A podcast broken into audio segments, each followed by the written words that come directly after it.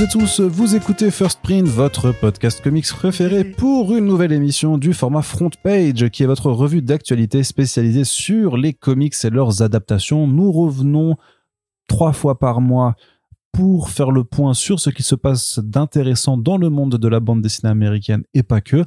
Euh, ainsi que de leur déclinaison sur différents supports, télévision, cinéma, jeux vidéo. Et donc là, on se retrouve pour le premier front page du mois de novembre 2023.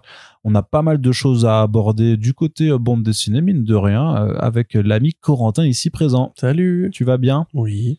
Alors on va commencer sans plus tarder. Est-ce que tu peux nous faire un petit point pour démarrer sur une campagne de financement participatif qui est en cours du côté de Comics Initiative. Ça s'appelle Ephemera. C'est Oui. ce qu'on appelle du graphic memoir, comme tu aimes à le dire avec ton bel accent right, anglo-saxon.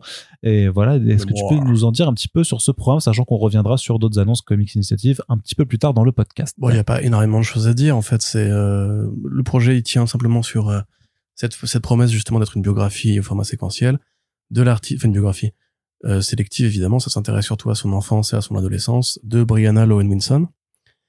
Euh, alors, je sais pas comment ça se prononce, euh, Lou Winson, je ne sais pas, parce qu'apparemment c'est un nom scandinave et que ça finit par O-H-N. Euh, qui raconte un petit peu sa relation à sa mère qui été frappée, frappée par la maladie mentale et dans une allégorie qui va faire intervenir le monde forestier, le monde du jardin. Donc c'est un roman graphique de Fantagraphics euh, au départ. Euh, Fantagraphics qui est un partenaire régulier euh, de Comics Initiative qui ont déjà ramené beaucoup de projets à eux, notamment Movable Oath et euh, tant d'autres titres, maison d'édition assez sélective, assez exigeante, qui met en avant justement beaucoup de biographies et de d'adaptations de vie réelle. D'ailleurs, il y a, il y a d'autres projets hein, dans cette catégorie-là dont on va parler juste après. Celui-là, en l'occurrence, donc c'est vraiment une évocation assez, euh, assez. Alors, ils disent que c'est doux et que c'est chaleureux. Moi, ça m'a plutôt l'air euh, assez écorché vif. Donc, de l'histoire en fait de l'autrice et de comment est-ce qu'elle a essayé de construire une relation avec ses parents malgré leur leur difficulté à, à eux-mêmes se connecter au réel.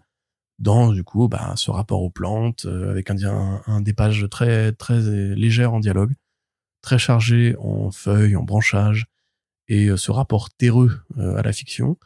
Donc c'est déjà en financement sur Ulule, enfin en financement, en précommande sur Ulule, puisque là on est sur un truc qui ne vise pas une somme d'argent, mais un nombre d'exemplaires minimal de commandés. C'est pas énorme comme objectif, puisqu'ils ont expliqué que leur, euh, leur principal reward à, à débloquer, c'était 150 exemplaires. Là, je crois qu'ils étaient à 70 euh, la fois que j'avais regardé. Donc euh, voilà, au bout de 150 exemplaires, ils débloqueront un, un- un entretien exclusif avec Brianna Lowenwinson. Voilà, ce- ça arrive. euh, si vous êtes dans cette, cette démographie de lecteurs et de lectrices concernés, n'hésitez pas à vous y intéresser. Je trouve ça a l'air super joli quand même. Ça a l'air super joli. Les planches, les planches vraiment sur la page Ulule euh, donnent vraiment très très envie. Pour vraiment une approche graphique ouais, que, que tu vois pas forcément souvent, donc euh, enfin vraiment qui donne euh, sa personnalité à l'album. Donc je suis vraiment assez euh, assez curieux. Voilà, collection KI graphique.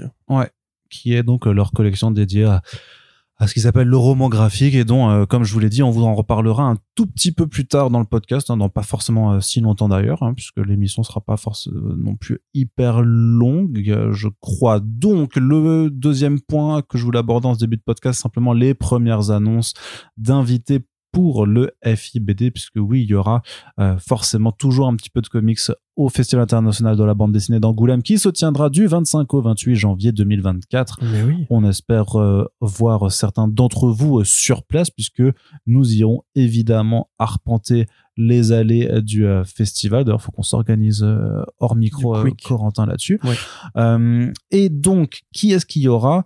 Bah, En tout cas, c'est Urban Comics qui a fait des premières annonces très officielles en expliquant que d'une part, tu auras l'équipe créative de Vicious Circle, Matsam Tomlin et Libermero. Donc ça, Quel plaisir. Ouais, quelle, bonne nouvelle. Euh, donc Libermero qu'on connaît très bien, qu'on a déjà eu, euh, ça fait dix ans qu'on l'interviewe à intervalles plus ou moins réguliers, mais donc là il vient euh, pas pour forcément, enfin c'est vrai qu'il il sort son recueil de couverture euh, cher Batman, enfin cher détective, mais surtout il y a Vicious Circle, donc des euh, couvertures, c'est des lettres, c'est épistolaire, c'est Ouais, incroyable. ta gueule. Sa dernière création en creator owned qui s'appelle Vicious Circle, voilà, qui est absolument somptueuse et sur laquelle justement Libermero a, a cherché à se réinventer, à modifier son approche, euh, sa seule, sa seule approche photoréaliste sur le dessin. En plus, il y a le scénariste, Matt Tomlin, donc, qui a fait Vicious Circle, qui a aussi fait Batman Imposter, qui est très, qui est aussi très très chouette avec Andrea Sorrentino et qui accessoirement a participé à l'écriture du film The Batman. Et à côté, on aura Project Power. sur Netflix avec Jamie Foxx, qui est un dealer de drogue qui donne des super Ça, c'est moins, ouais, mais ça, et il y c'est a moins, Joseph Gordon-Levitt et c'est une merde. c'est moins Regardez-le, c'est de la merde vraiment, c'est pas bien. c'est moins prestigieux sur le CV. Et à côté, on aura Steven Subic qui euh, dessine le Riddler année 1. Quel plaisir. C'est trop bien, Riddler année 1, lisez-le vraiment. Si vous, si vous êtes fan de Sienkiewicz, on bouffe bien. Donc voilà, donc un, un trio d'invités, à voir si on aura d'autres, mais c'est déjà vraiment vraiment chouette euh, d'avoir cela, sachant qu'il y aura une petite tournée même de dédicaces pour euh, Matson et euh, Liber Mero, euh, trois dates juste après le FIBD. Donc si vous voulez louper Angoulême, et- mais que vous êtes dans le sud de la France ou sur Paris, vous aurez l'occasion de les rencontrer. Donc ça c'est vraiment très très chouette. Autre invité de marque, vraiment Daniel Close, qui est invité donc par les C'est qui, éditions. Marc? Voilà. Putain. tu vois ce que ça fait? Tu vois ce que ça fait? Tous Non, les mais jours, tout était- le temps? franchement, franchement, il était pas mal. Ouais. Ah voilà. Pas mal. mon Pour le coup, ouais. c'est un invité de Thierry, en plus, c'est pas de tu vois. Donc, le grand Daniel Close qui sera présent avec les éditions Delcourt. Là aussi, on imagine qu'il y aura peut-être d'autres auteurs présents, mais c'est le premier qui a été dégainé. Puisque bah, le catalogue de Daniel Close a été repris par les éditions Delcourt après euh, que euh, euh, Cornelius euh, en avait fait quand même avait fait les travaux initialement et cette opération de reprise en fait c'était pour éditer surtout le nouvel inédit euh, de l'auteur qui est sorti c'est là euh, qui vient de sortir d'ailleurs l'heure où on enregistre ce podcast qui s'appelle Monica. Et donc je crois que les albums qui sortent en novembre ne peuvent pas être dans la sélection donc je sais pas si peut-être ils les ont envoyés en avance ou pas parce que j'aurais envie de dire que Monica devrait certainement être dans la sélection officielle si pas cette année, de toute façon, ce sera l'année prochaine, à, à mon avis, parce qu'il y a déjà énormément de louanges qui ont été faites euh, euh, par les autres, par nos co- confrères euh, de médias spécialisés bande dessinée. Parce que Daniel Close, voilà, c'est du comics techniquement, hein, c'est du graphic novel, ça vient des États-Unis. Bah oui, oui, c'est du comics. Mais c'est voilà, ça fait partie de cette partie de la bande dessinée américaine qui n'est pas du tout forcément identifiée. euh, Ouais, non, bah, c'est les héritiers de Crumb, c'est du comics alternatif, contre-culture, euh, avec des. Voilà. et c'est de la vraie bande dessinée, quoi. Oui. Enfin, je sais pas ce que c'est que la vraie bande dessinée, mais.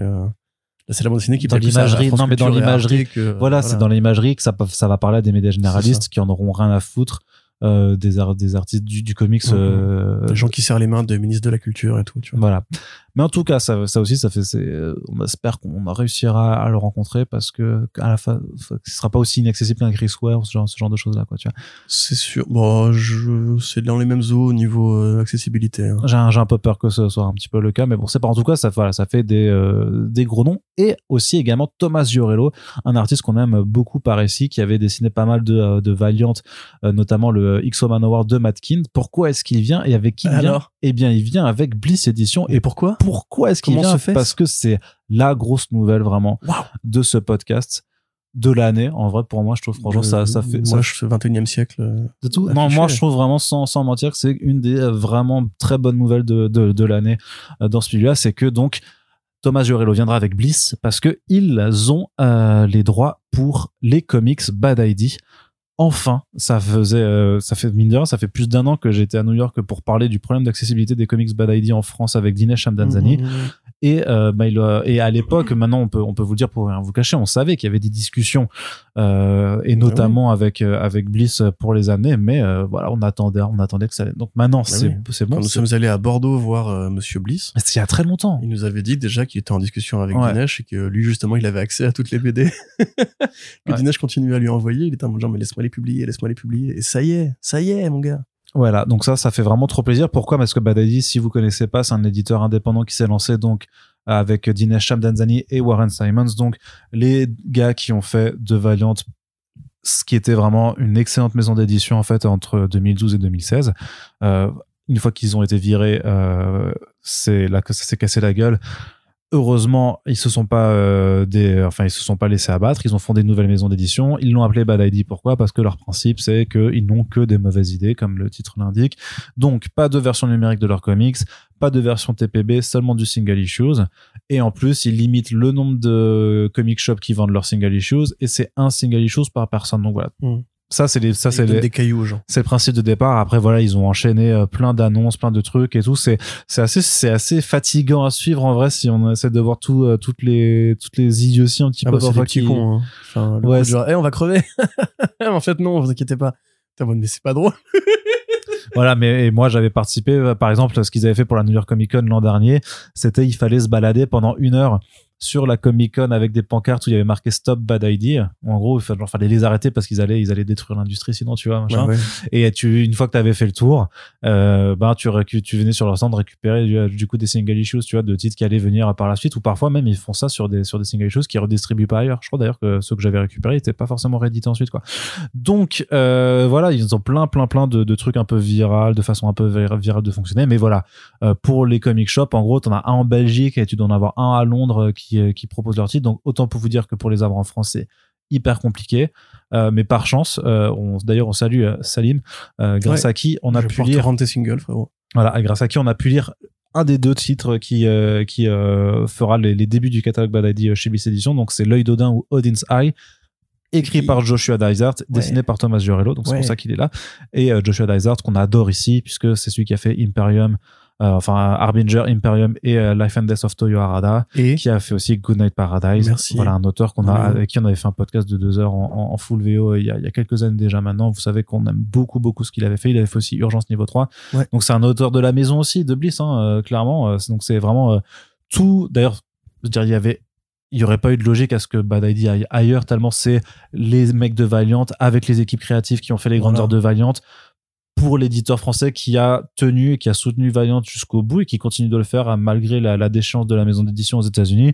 Euh, c'est vraiment, euh, c'est vraiment trop trop chouette qu'ils arrivent. Donc, oui, et puis c'est très justement c'est la logique Bad ID de miser sur le rapport humain avec des comic shops à qui ils font confiance, avec cette logique de récompenser le lecteur et tout, de travailler avec Flo parce que justement c'est le mec qui dès le début en fait a bah, a pris ses, ses burnes en main et a dit je vais monter une maison d'édition juste parce que je suis fan de Valiant et, et je vais travailler avec ces mecs là etc. Enfin c'est c'est totalement, totalement totalement logique et on peut euh, saluer Dinesh qui a toujours justement euh, entretenu ce bon rapport. euh, Enfin parce que s'il voulait une meilleure distrib ou s'il voulait des plus gros chèques c'était pas là qu'il fallait aller tu vois.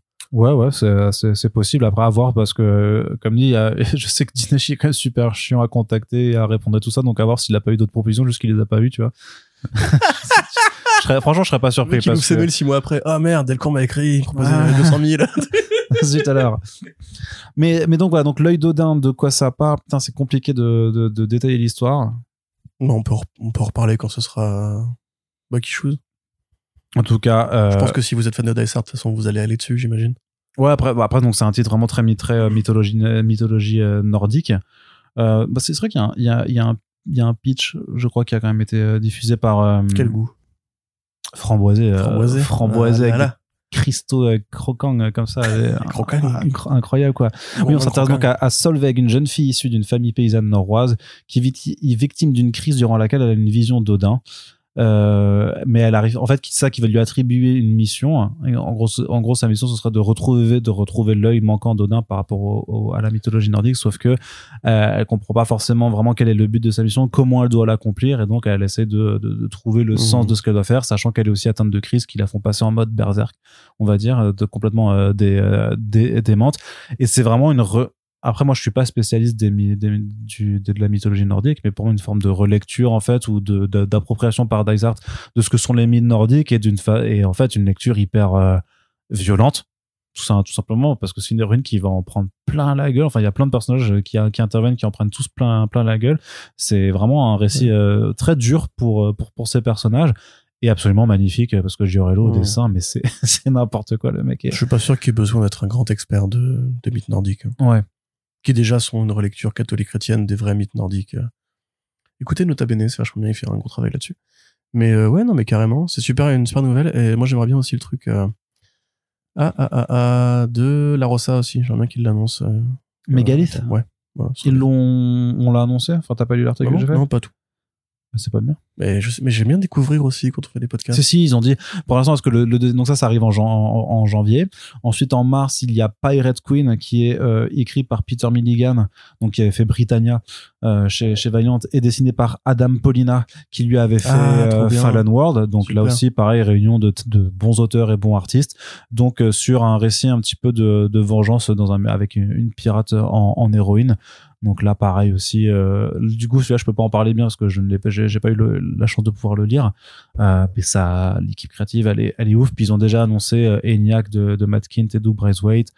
Euh, ils vont faire a priori le, le Tankers de Robert Venditti et Juan Roserib, qui est un peu la version euh, sous stéroïde de euh, d'un coup de tonnerre de Ray Bradbury. En, en gros, puisqu'en en fait, c'est des compagnies pétrolières pour avoir plus de pétrole dans le présent décident en fait de dévier l'astéroïde qui a buté les dinosaures. Sauf que quand ils reviennent dans le présent, bah forcément, y a, les dinosaures ils sont toujours aussi là. Et du coup, bah la couverture, c'est ça, c'est que t'as du, du Marines en en, en, en, Ouais. en méca qui Oui, se oui, tape contre des ouais. dinosaures. J'avais vu les images de ça, ouais.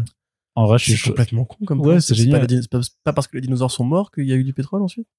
J'en sais rien, moi je suis pas géologue. Mais euh, on s'en branle, c'est juste que le concept est, est trop bien, tu vois. Oui, bah, de toute façon, des dinosaures qui contre les marines, ça. Ouais, c'est ça, voilà, on s'en. Trop bien, quoi. Les quatre Et donc effectivement le mégalith de Matt Kint et Lewis La Rosa, mais qui est qui est en, en, en- en train d'être développé, qui est toujours pas sorti aux États-Unis euh, et tout ça. D'ailleurs moi j'avais baqué le, le, le projet euh, en payant du coup les je sais plus, je sais plus combien de frais de port de façon absolument absurde.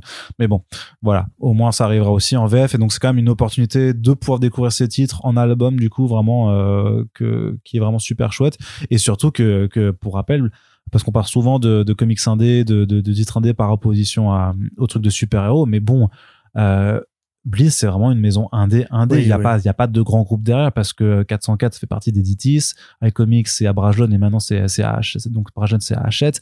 Euh, tu vois, il y a, il y a plein de Delcourt, c'est pas du tout indépendant, hein, c'est une énorme Non, maison d'édition aussi, tu vois. Même si leurs titres euh, dedans. Donc en vrai, les vraies structures éditoriales indépendantes, Bah, c'est toutes celles Achilleos. qui font du crowdfunding. Hein, Ouais, c'est ça, Achilleos, Bliss et Comics Initiative, vraiment, tu Ouais, vois. Delirium. Euh, Delirium aussi, ouais, effectivement, qui, qui sont vraiment menés à bout de bras. Donc, Par un seul mec à chaque fois. c'est ça, par, par, par, ouais, c'est ça, c'est des équipes à, à taille plus qu'humaine pour, pour le coup. Et, euh, et la résilience de Bliss qui a su anticiper et rebondir sur le fait que euh, voilà son, catalogue principal est en train de se casser la figure aussi avec Valiant il a quand même d'ailleurs il a pas arrêté. Il les a continué de, proposer les titres même si on avait qui étaient vraiment pas ouf pour quand même pouvoir proposer ceux qui étaient quand même de meilleure qualité comme un, Bloodshot Unleashed par, par exemple. Ils ont abordé aussi tout un autre pan de l'idée de d'une bibliographie plus engagée, plus tournée vers la jeunesse et le young adulte aussi en accord avec les valeurs de, Mhm. de la maison d'édition. Et puis euh, là, clairement, et, et donc euh, le fait de, de pouvoir aussi voir le catalogue s'étoffer avec les titres Bad ID qui, à mon sens, euh, sur la seule promesse de l'œil d'Odin, en fait, sont des titres indés de qualité, clairement, qu'il faudra les découvrir, proposés en grand format euh, pour la sortie en VF, parce qu'il a compris aussi que le format. c'est des équipes créatives. euh, Ouais, de ouf. De ouf, quoi. Voilà que le grand format, c'est aussi comme ça qu'il faut les proposer maintenant, en fait, quand c'est de l'indé, parce que sinon, le format comics, pour euh, une bonne partie des titres, en fait, c'est l'envoyer au casse-pipe, quoi. Donc vraiment, très très chaud. Janvier 2024, le 26, soyez là pour soutenir l'œil dedans, ce sera vraiment important euh, parce que voilà, c'est c'est vraiment euh, vraiment ouf euh, que ça puisse arriver. euh, Grave. c'est vraiment une chance quoi. C'est vraiment, ouais, c'est une lifeline de ouf pour, euh, pour Bliss, quoi. C'est quand même là, depuis que, que, enfin, je veux dire, Valiant, c'est fini, c'est, c'est, on arrête maintenant de se mentir, Valiant, c'est fini. Bon, on verra, on verra euh, avec du cadavre euh, par-ci, par- non, mais, genre, avec Alien, dans sa forme actuelle. Après, avec les nouveaux trucs qui arrivent, mais ça fait comme des années que le mec se raccroche à, aux peu de trucs qu'il lui reste à publier qui sont à peu près regardables. Et là, c'est en plus depuis des années qu'il nous parlait de ces discussions avec Dinesh. Franchement, ça fait quand même plaisir parce qu'on on était tous un peu inquiets pour, euh, pour Bliss quand même. Et là, voilà. Je pense qu'il y a d'autres structures qui auraient fermé la porte euh, avant. Ouais. Et puis c'est quand même une, vraiment très cool de la part de, de Dinesh, justement, de continuer à lui faire confiance. Là où il aurait probablement pu négocier des, des sommes plus importantes en allant chez un plus gros, quoi. Ouais. Donc euh, voilà, cool. Vraiment, vraiment très très chouette et donc on vous en reparlera évidemment, évidemment. Et euh, alors je sais pas si enfin voilà, il y aura Giorello, je serais trop content si Dice Art revenait aussi quoi, mais euh, à voir quoi. Je joue bien Paulina aussi, j'aime bien Paulina. Ouais ouais. Aussi. Mais après Bliss, de toute façon, euh, tu te rappelles, hein, le lancement de Bliss en 2016, il y avait Paolo Rivera, ils ont invité. Matt Kint, ils ont invité, ils ont invité plein d'auteurs. Bah voilà, Dice Art et Ponticelli aussi. euh, ils ont toujours. La plupart, la plupart ils sont européens en plus. euh. Bah ça dépend, oui, mais de toute façon, mais même les Américains, il avait ramené Zander Cannon pour Kaiju Max, euh, donc il a jamais euh, lésiné sur les moyens en fait. Il est, il a toujours été hyper volontaire là-dessus. Même, même d'ailleurs à quel début il y avait Wendy Shu euh, du coup sur sur Tight Song et, euh, et Mooncakes, c'était super cool de l'avoir. Elle vient des États de New York, hein, tu vois. Donc euh, vraiment, euh, non, non, euh, toute confiance là-dessus. Je pense qu'il fera les, ce qu'il faut pour accompagner euh, ces titres. Du côté, justement, on parlait d'individus, euh, d'indépendants.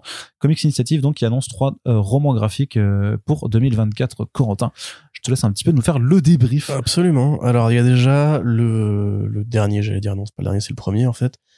Euh, roman graphique de Kevin Much euh, qui avait déjà été édité, euh, bah, qui était en fait l'album, enfin ah l'auteur qui avait ouvert la ligne calligraphique avec The of Pearl. Là ils vont prendre un plus ancien projet, un projet pardon un peu plus ancien à lui qui s'appelle Indie Fantastic, qui est donc Fantastic Life en version originale, encore une fois Fantagraphics, euh, qui voilà raconte un petit peu la jeunesse de Much à l'époque où il commençait un peu à avoir des problèmes de santé mentale dans la scène euh, euh, californienne canadienne du, du punk rock. Donc euh, voilà, c'est encore une fois comme Daniel Close, cette euh, version du roman graphique un peu plus exigeante, un peu plus un peu plus cynique, un peu plus sociétale, euh, un peu plus portée sur la drogue et la musique aussi. Euh, et là, il rajoute aussi quelques histoires euh, bonus qu'il a qu'il a assignées à droite et à gauche. Donc euh, voilà, ça c'est très bien. Il y a des trucs plus particuliers, notamment euh, Blessure invisible de Jeff Lifson qui là euh, comment l'en comment en parler? C'est l'histoire en fait de Jeff Lifson qui euh, s'interroge sur ça fait quoi de d'aller mener une guerre pour les États-Unis ensuite de revenir au pays et qui va aller mener des interviews avec différents vétérans de de la guerre d'Afghanistan et qui va leur laisser raconter leur- leurs histoires, les trucs qu'ils ont fait sur place, comment est-ce qu'ils ont réussi à se réintégrer ou pas. Voilà, euh, mais là ça a plus à voir avec voilà, les trucs comme urgence niveau 3 et tout, enfin c'est vraiment du récit de vie, euh, il y a du rapport entre la, la, la vérité humaine face à la bestialité et la guerre. Et alors un projet qui est encore un peu plus bizarre, je trouve, euh, c'est The euh, Under Tension de MS Harkness. Alors là, c'est l'histoire réelle de MS Harkness. Et pour vous résumer ça simplement, c'était une euh, étudiante en, en dessin qui était amoureuse d'un et qui faisait du sport, qui était amoureuse d'un combattant de MMA qui avait lui-même une copine, euh, qui a décidé de plaquer ses études de dessin pour vendre de la drogue et se prostituer, et en même temps de devenir coach sportive, en continuant à dessiner à côté. Voilà. Alors Arnaud qui n'a pas lu Manius fait, fait une tête bizarre. Mais en fait voilà, c'est l'histoire vraie d'une nana qui euh, simplement ne croyait pas qu'elle avait le potentiel nécessaire pour devenir une artiste, qui était aussi passionnée par le sport, donc a décidé de poursuivre cette euh, carrière-là à côté, et qui a effectivement, euh, à un moment donné de sa vie, décidé de, de, de vendre son corps et de vendre de la drogue, et bah, qui maintenant fait le bilan de tout ça avec le recul, euh, parce qu'elle est un peu plus âgée aujourd'hui. Encore une fois, Fantagraphics, encore une fois, c'est euh, du, du roman graphique mémoire.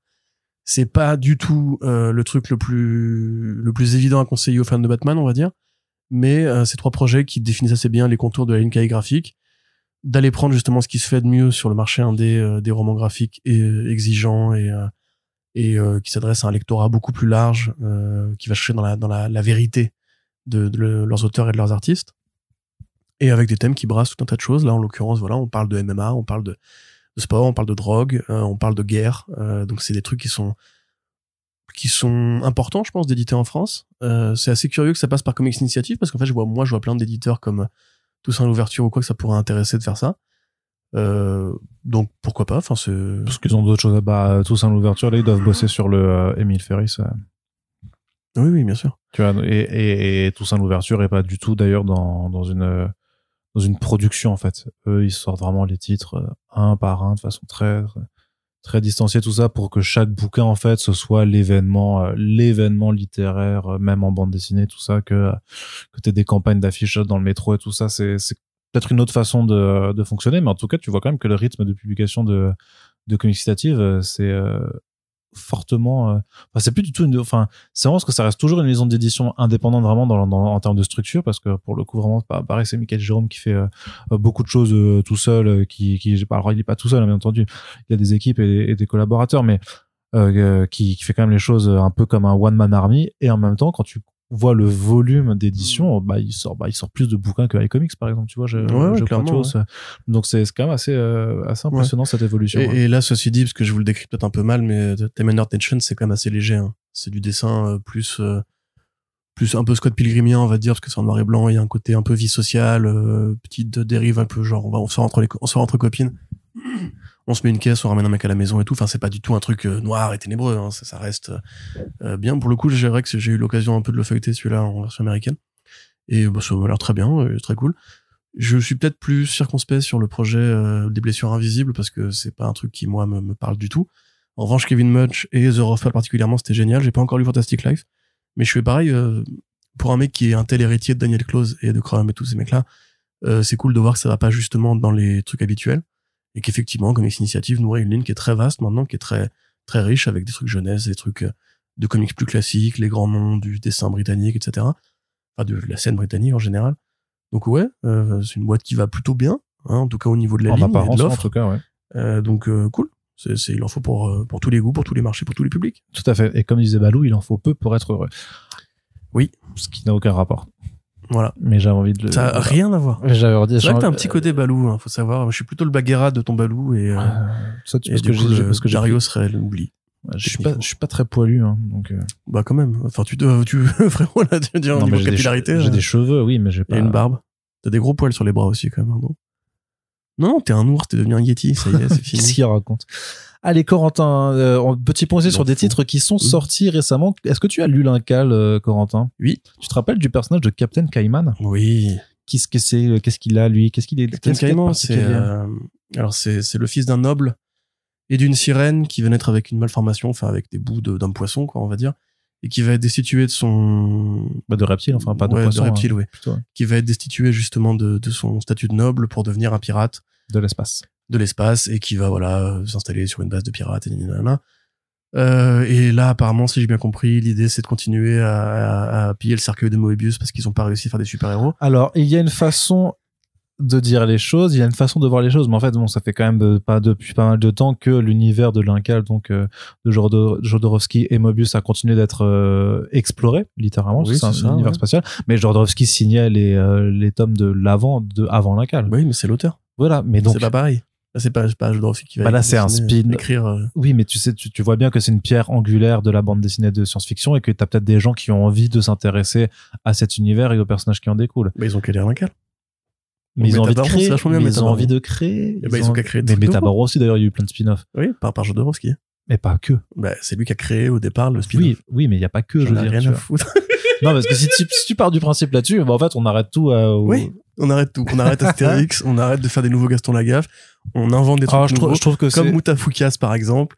Euh, Il y a du du franco-belge qui respire et qui va bien. C'est comme là, il y avait une, Enfin, une tribune. Il y a eu trois spin-offs. Il y avait une tribune que la chasse il a écrit pour BFM où il interroge ceux qui font de la BD franco-belge classique et qui se disent ouais on est on n'est pas considéré euh, contrairement aux jeunes punks qui font des trucs un peu Ça, c'est vraiment le discours euh, blockbuster, euh, film Ouais, d'auteur de T'as vraiment envie de dire, mais les frérots, enfin ça vous vendez bien déjà, c'est quand même plutôt pas mal, non Vous voulez pas le mener en chocolat en plus Euh, Là, je trouve vraiment, enfin, du coup, bah, je te laisse finir la news. Oui, alors euh, parce que du coup, en fait, euh, le, le personnage du Captain Cayman apparaissait dans Avant l'Incal, en fait. euh, et euh, depuis quelque temps maintenant, Humanoids Inc. et donc la branche américaine des humanoïdes associés continue de développer en fait, faire des récits en, en recrutant quand même des gros noms euh, de l'industrie américaine euh, et britannique euh, pour faire des récits sous Ouais. forme d'albums récits complets. Il y avait eu notamment Psychoverse de Mark Russell et Yannick Paquette. Faudrait, faudrait que j'aille le lire d'ailleurs parce que bah, c'est quand même un auteur que j'adore et un artiste que j'adore.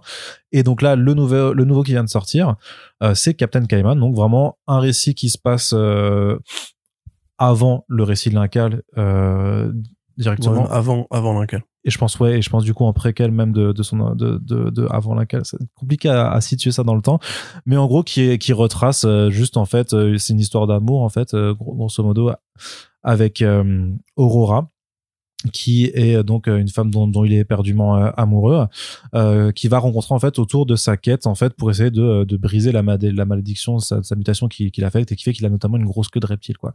Euh, donc ça c'est le, le pitch. Et pourquoi j'avais envie de, de- de le placer? Bah Parce qu'au niveau de l'équipe créative, donc Dan Waters, qui est un auteur dont on va reparler juste après Mmh, d'ailleurs, euh, qui est un très bon auteur. Euh, et surtout, il y a John Davison au dessin. Oui. Et John Davison, vous le savez, on fait du, ça fait partie de nos petites marottes euh, sur lesquelles on aime bien placer nos billes. Donc, euh, dans la dernière fois, euh, justement, qu'on avait parlé de Bloodshot Unleashed euh, il y a quelques temps quand il était sorti chez, chez Bliss Edition, on disait, mais en fait, il est parti au bout du troisième numéro. Et qu'est-ce qu'il a fait depuis? On savait, on, le retrouvait pas. Euh, donc alors soit on était passé à côté de l'info, soit c'est juste que c'était- ça avait pas été forcément annoncé euh, en grande pompe, mais donc le voilà, il est au dessin euh, de cet album et ça se voit juste à la couverture qui est qui est super qui est super jolie. J'ai pu le feuilleter un petit peu. C'est son découpage minutieux, c'est son trait voilà, c'est du Frank Whiteley euh, like. Euh, c'est toujours aussi agréable à regarder. Euh, donc en faisant confiance à Waters quand même qui est voilà qui est pas qui est pas un nul euh, du scénario, je pense que ça peut être quand même un, un bon ajout Oui. dans oui. cet univers, même si oui, on peut, on peut aussi euh, râler à, à juste titre contre le fait de continuer d'explo- de vouloir exploiter Oui. la marque Lincal. Et de vendre nos chefs-d'œuvre aux Américains à défaut de pouvoir faire des trucs qui savent, enfin, qui intéressent les lecteurs de ce marché. Parce que United, Après- ouais, mais bah, parce et que 2H1, c'était un échec euh, monumental et je pense qu'ils sont pas posé les bonnes questions. Plutôt que de faire justement un truc qui soit de meilleure tenue, en fait. Ils se sont dit, bon, qu'est-ce qu'on a? On a Moebius, on a Jodorowsky, parce que- ouais. aux États-Unis. Ouais, mais c'est parce que c'est c'est parce que c'est ça, c'est parce que c'est quand même hyper important aussi pour euh, pour les Américains. Ah bah, tout à fait. Là, on, on a fait récemment un podcast Baki Shoes où on parlait Jakub Rebelka. Et je disais qu'il était inspiré Alors par du coup, il, Moebius. a- il arrivera après. D'accord, bah, euh, Mais- un jour peut-être.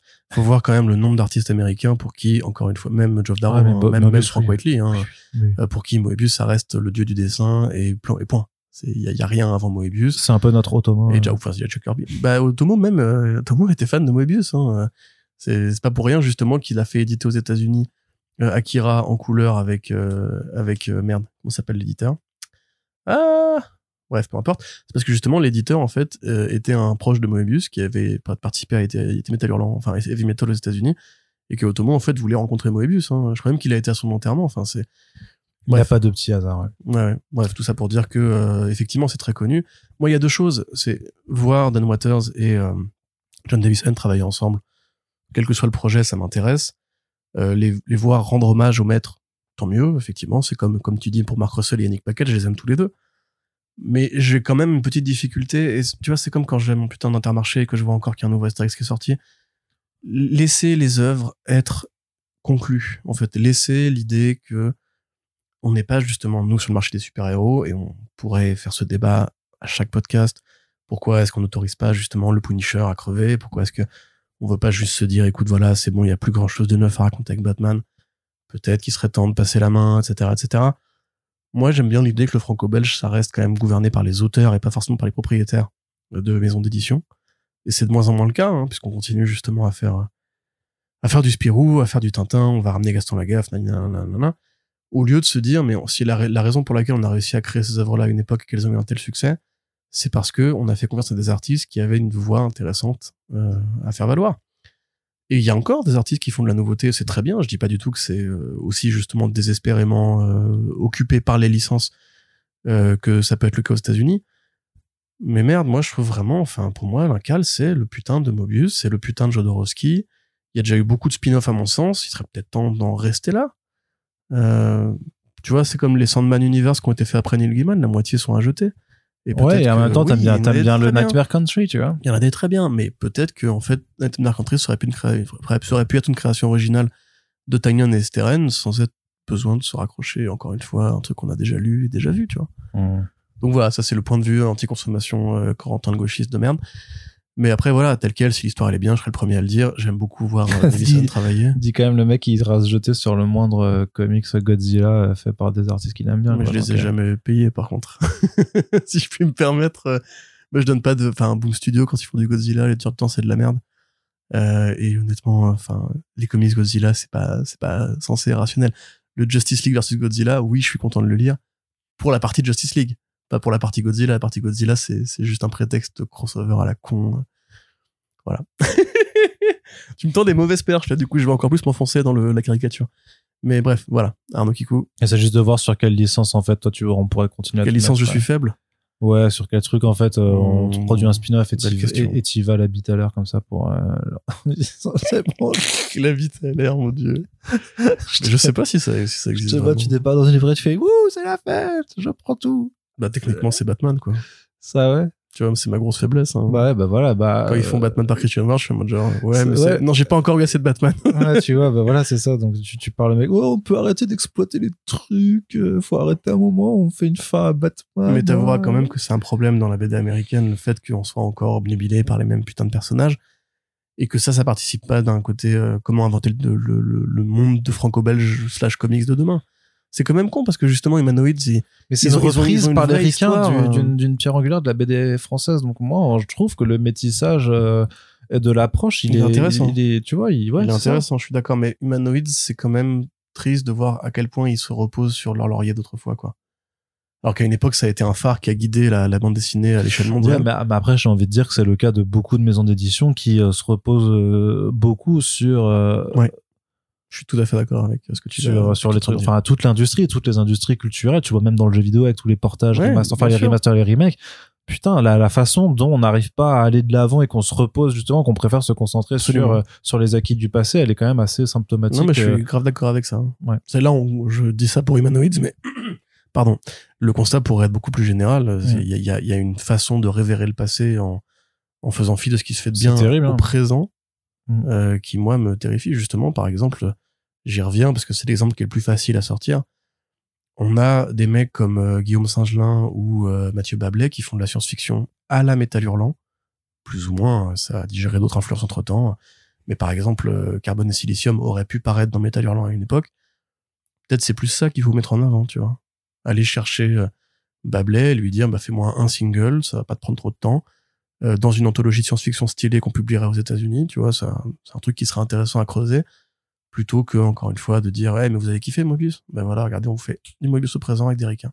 Et ça, je trouve, effectivement, en dehors même du jugement qualitatif, euh, un peu dommage, quoi. Hmm. Voilà. Très bien. Autre euh, sortie aux éditions Julliard, donc euh, là aussi clairement une maison d'édition dont on vous parle très peu parce que euh, est pas déjà elle n'est pas spécialisée dans la bande dessinée, encore moins dans la bande dessinée américaine. Julliard pour l'info, par rapport à l'actualité, c'est eux qui ont publié, dont la directrice d'édition en fait est Véronica. euh, euh, pourquoi je dis Véronica? Parce que Archie, Betty et Véronica. Non, mais le consentement, c'est non, ça s'appelle pas comme ça. La... Le consentement, c'est le film avec euh, Bah, c'est le film qui est adapté du bouquin. euh, Vanessa. Vanessa, Vanessa merci. Filio Oui, Vanessa, voilà. Donc, euh, Vanessa. Vanessa Springora, qui est éditrice, en fait, directrice, directrice d'édition euh, chez les aux éditions Julliard et qui a donc publié le bouquin qui actuellement euh, est adapté au cinéma avec Jean-Paul Rouve et Kim Higelin et qui fait un gros carton. Euh, tout ça pour dire donc qu'ils sont dans de, dans la production aussi avec des, romans qui sont engagés sur des thématiques engagées. Donc c'est pour ça que on retrouve chez eux un album, un gros pavé en souple euh, de, de, beaucoup qui est, qui est épais pardon j'ai pas j'ai pas la pagination exacte devant mes yeux et qui s'appelle The Talk c'est écrit par un journaliste noir américain qui s'appelle Doreen Bell qui est aussi euh, dessinateur de presse et qui est le premier euh, dessinateur de presse cartooniste noir américain ou juste noir en tout cas à avoir été récompensé du prix Pulitzer c'était en 2019 et qui parle dans cet ouvrage en fait de sa vie sous le prisme de ce de ce The Talk qui est un truc très américain qui est la discussion en fait qu'un euh, que chez les noirs. En gros un parent va avoir avec son gamin pour lui dire mon fils ou ma fille mon gosse tu vis dans une société où à cause de ta couleur de peau tu vas être en danger tous les jours sans que tu rien fait. Et euh, ça comment ça se traduit? Bah, ça se traduit que le fait que par exemple quand il est gamin on lui euh, peint son euh, un faux pistolet en plastique en verre pour être sûr en fait qu'un policier ne va pas confondre avec une vraie arme et va pas mettre en joue euh, un gosse euh, sous prétexte que parce qu'il est mort en fait il pourrait avoir vraiment une arme à feu.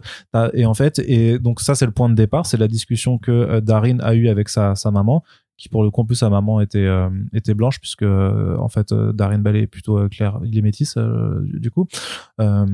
Ou alors adopté merde je, je, je me rappelle plus je veux pas il dire est light skin, tu ouais il est light skin Ouais. par contre mais je me Euh, rappelle plus light skin, pour ceux qui sont pas sur Twitter, c'est les noirs qui sont plutôt clairs de peau et qui, euh, un peu comme Zendaya, j'ai envie de dire. Elle est noire, Zendaya, au départ?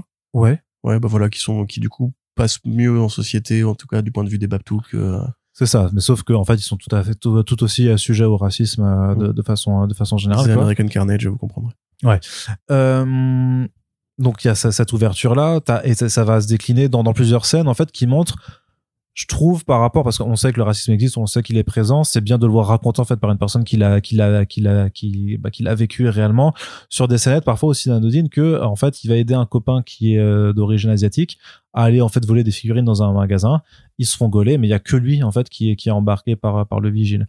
Et de la même façon que quand il a son permis et qu'il peut enfin conduire euh, il a une discussion avec son grand-père qui lui dit enfin son oncle qui lui dit mets toujours tes mains bien sur le volant euh, toujours l'air détendu euh, fais pas roule roule correctement et fais pas de, gestes enfin même d'em- d'embarquer brusque tout ça.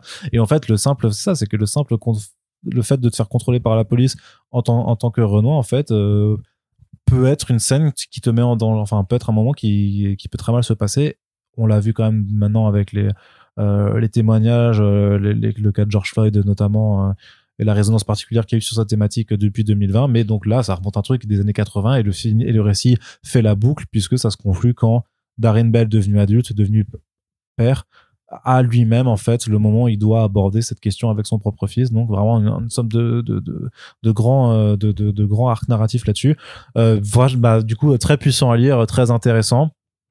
Euh, qui est donc avec le style de Darren Bell donc qui est dessinateur de presse qui est euh, bah, dans le cadre dans le dessin de presse en, en gros vous voyez euh, j'ai envie d'ici le seul que je connais c'est Plantu en fait vraiment Alors là, de- on de va nom, peut-être quoi. pas. euh, mais Plantu c'est c'est pas bien C'est même plus vraiment du dessin de presse, Plantu. ouais non mais C'est de l'art abstrait maintenant. mais mais euh, mais non là pour le coup c'est très concret c'est juste que le voilà c'est pas c'est pas photoréaliste du tout c'est pas non plus cartoon euh, non plus les personnages sont assez réalistes avec une mise en couleur assez assez euh, à l'économie on va dire tout en aquarelle et tout ça avec quand même parfois des euh, des façons de représenter justement les figures euh, étrangères dans le sens que la, façon dont Darren Bell enfant voit un chien ou son voisin ou un policier justement qui euh, qui vient s'en prendre à un gosse qui veut juste jouer au policier et, euh, et au voleur avec un pistolet en, plastique Euh, il y a vraiment des, choses qui sont vraiment assez intéressantes sur l'exploration graphique. Et le seul reproche que j'aurais à faire c'est que je sais pas si c'est de la BD pour les gens qui aiment pas lire euh, des, bouquins mais du coup pas forcément de la BD non plus qui est qui serait pour les gens qui aiment vraiment lire de la BD parce que c'est c'est très terre à terre c'est très documentaire en fait hein, c'est c'est dans le témoignage c'est ça- ce qu'on disait tout à l'heure ça- avec calligraphique, quoi. C'est, c'est de la Ouais. BD qui s'adresse à une partie qui C'est lit ça, ouais. de comics régulièrement ou de BD normale, entre guillemets. Ouais, complètement. Et après, mon interrogation toujours aussi, c'est de me dire à qui elle s'adresse parce que je, enfin, c'est vrai que c'est, c'est quand même très américain. Alors, on n'a pas ce problème de la police qui est surarmée encore. Pas encore, en tout cas en France. Donc, je pense qu'il y a des scènes, en fait, qui peuvent pas forcément nous renvoyer à, Ouais. Bon, moi, à ça me va. Déjà, à je pense qui- qu'il est déjà bien armé. Oui, oui, Pas non, mais euh, c'est ouais. pas, pas la question. Donc, j'aimerais. C'est vachement intéressant à lire, mais c'est ça, c'est que à qui ça s'adresse en France par rapport au, au, vécu qu'on a, parce que je pense que les personnes euh, du coup noires euh, savent très bien ce que c'est le racisme, et donc on, on pas besoin qu'un qu'un Américain leur explique. Et pour les, euh, les, les gens qui ne le sont pas, bah, j'imagine que les gens qui, qui sont racistes vont pas, vont pas aller se pencher sur son bouquin. Non, c'est bah toujours, non, toujours, ce côté un petit peu un petit peu ce côté un petit peu je me dis à qui ça s'adresse en tout cas euh, voilà c'est c'est c'est bien que c'est c'est un bouquin qui est important qui a été pris aux États-Unis Mm. euh, forcément Ouais, un, un flocage prix Pulitzer sur, euh, sur Ouais. une maquette, ça fait quand même plaisir. Et puis, non, je pense que peut-être qu'on surestime un peu, mais j'ai pas l'impression qu'en fait, en France, on soit équitablement raciste en fonction des communautés. Euh, aux États-Unis, c'est clairement plus euh, les Afro-Américains et les Latino-Américains qui sont les premières victimes du racisme ambiant, de, de- des cibles politiciennes et de la violence policière, évidemment. Alors que en France, ce serait plutôt, j'imagine, les, les gens qui sont issus de l'immigration arabe. Euh, tu Oui. vois, George Floyd, ça a fait quand même beaucoup réagir aussi euh, en France. hein. oui Il y a eu beaucoup Bah, il y avait eu des mani- il y avait voilà. des manifestations ouais, tout ça Je, je pense qu'on a conscience, en tout cas, de notre point de vue, même s'il y a évidemment des, des, des trous du cul qui vont dire que c'est wokisme et compagnie, mais on a conscience quand même que le problème du racisme aux États-Unis, c'est pas une fiction, c'est pas un discours de dé- démocrate euh, énervé, etc. À mon avis, c'est plus facilement perméable en France que des bouquins qui parleraient de l'expérience de vie d'être d'être arabe euh, dans un pays où c'est mal, mal vu, tu vois. Mm. Là, il y aurait peut-être plus de problèmes à, à pénétrer un marché, je pense. Voilà, en tout cas, c'est disponible donc en librairie aux éditions Julia. N'hésitez pas à y jeter un œil. Euh, ensuite, du côté de la VO, maintenant, on fait une petite partie VO. Donc, on disait qu'on allait reparler de Dan Waters. Pourquoi? Parce qu'en fait, il y a un double projet de comics euh, qui arrive, avec Ramvé également. Est-ce que tu peux nous en parler un petit peu, Quentin Présente-nous ce que c'est. Oui, absolument. Alors, c'est Ramvé et Dan Waters, ils appartiennent à un même studio de création qu'est le studio White Noise. Et ils ont décidé de travailler main dans la main, même si le communiqué de presse d'Image Comics ne n'explique pas, enfin, ne, ne revient pas sur les détails euh, du truc. En fait, Image Comics a fait un communiqué où ils annoncent deux séries euh, qui vont être euh, mises en couleur par Lilo, mises en couleur par Lilo Rich, pardon, toutes les, toutes les deux, et euh, qui ont un, un même terrain de jeu qui est la ville fictive de Neo Novea, puisque c'est euh, du polar science-fiction. Voilà, c'est-à-dire qu'en fait, dans une série qui s'appelle The, The One Hand, donc c'est aussi un jeu de mots parce que The One Hand ça veut dire d'un côté, on the one hand, on the other hand. Euh, the one hand qui vont Merci pour la leçon d'anglais de avec cinquième. plaisir, tu sais, c'est normal. Euh, mais non, mais il y a, attends, t'arrêtes pas de me dire c'est compliqué de parler anglais apparemment, donc euh, j'essaie d'être didactique. Donc ce projet-là, en fait, euh, qui est donc le projet de Ramvé, va raconter comment un, criminel qui apparemment avait un modus operandi assez, euh, assez particulier, alors probablement qui coupait des mains, j'imagine, puisqu'il y a cette thématique de la main dans, euh, le communiqué de presse, va réapparaître en fait. C'est-à-dire que tu vas suivre le point de vue d'un flic qui a déjà arrêté à deux reprises le criminel en question, qui est au bord de la retraite et qui en fait voit euh, apparaître une série de crimes qui ressemblent beaucoup au mode opératoire justement de ce tueur-là. Donc euh, lui se dit, écoute, ça veut dire qu'il s'est soit qu'il s'est évadé, soit qu'un imitateur est apparu et donc il renonce à sa retraite pour mener cette dernière aventure. Euh, voilà, et se mettre à la chasse au gars, quoi. Alors c'est assez, c'est assez joli. hein. en l'occurrence, c'est dessiné par euh, Lawrence Campbell, qui est venu en France d'ailleurs assez récemment, euh, Au Festival des livres d'en haut, ouais. voilà, qui est un, un grand collaborateur de Mike Mignola, qui a beaucoup travaillé avec Dark Horse sur les séries du BPRD, qui a fait du Punisher Max aussi. Donc c'est du polar, voilà, dans un monde futuriste, qui fait pas trop, euh, pas trop Blade Runner en l'occurrence. C'est futuriste, mais ça pourrait quand même être assez proche de la modernité. Donc ça, c'est une histoire de Ramvé. Donc déjà, Ramvé, Laurence Campbell, on est content. Voilà. Et après, le deuxième effet qui se coule, c'est que euh, Image t'annonce ensuite une autre série qui s'appelle The Six Fingers, qui là va être faite par Dan Waters. Et, euh, et, et, j'aurais dû prendre des notes, moi, en fait, euh, ce qu'il artiste déjà. Euh, c'est Sumit Kumar, voilà, qui avait fait euh, The, The Savage Shores. Je crois qu'il doit être aussi dans le sud de White Noise, d'ailleurs. Parce que pareil, pote de Ramvé et tout. Et en fait, The Six Fingers, c'est quoi? Eh ben, en fait, c'est l'histoire d'un étudiant en archéologie qui se réveille un matin à côté d'un cadavre et en fait, euh, la façon dont il l'a tué ressemble beaucoup à comment opérait un célèbre tueur qui coupait les mains des gens.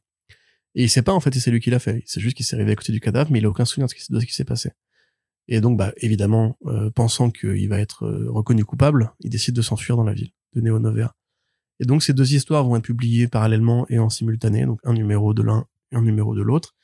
Et dans les deux cas, en fait, on va suivre le jeu de chat et la souris entre le héros de The One Hand et le héros de The Six Fingers, donc euh, le traqué et le tracker, qui vont tous les deux remonter la piste de, de ce qui s'est vraiment passé et explorer les, les secrets et l'arborescence de, qui tient vraiment la ville de Neonovea, qui est vraiment à l'origine des crimes, qu'est-ce qui est vraiment en train de se passer. Donc c'est un, polar croisé.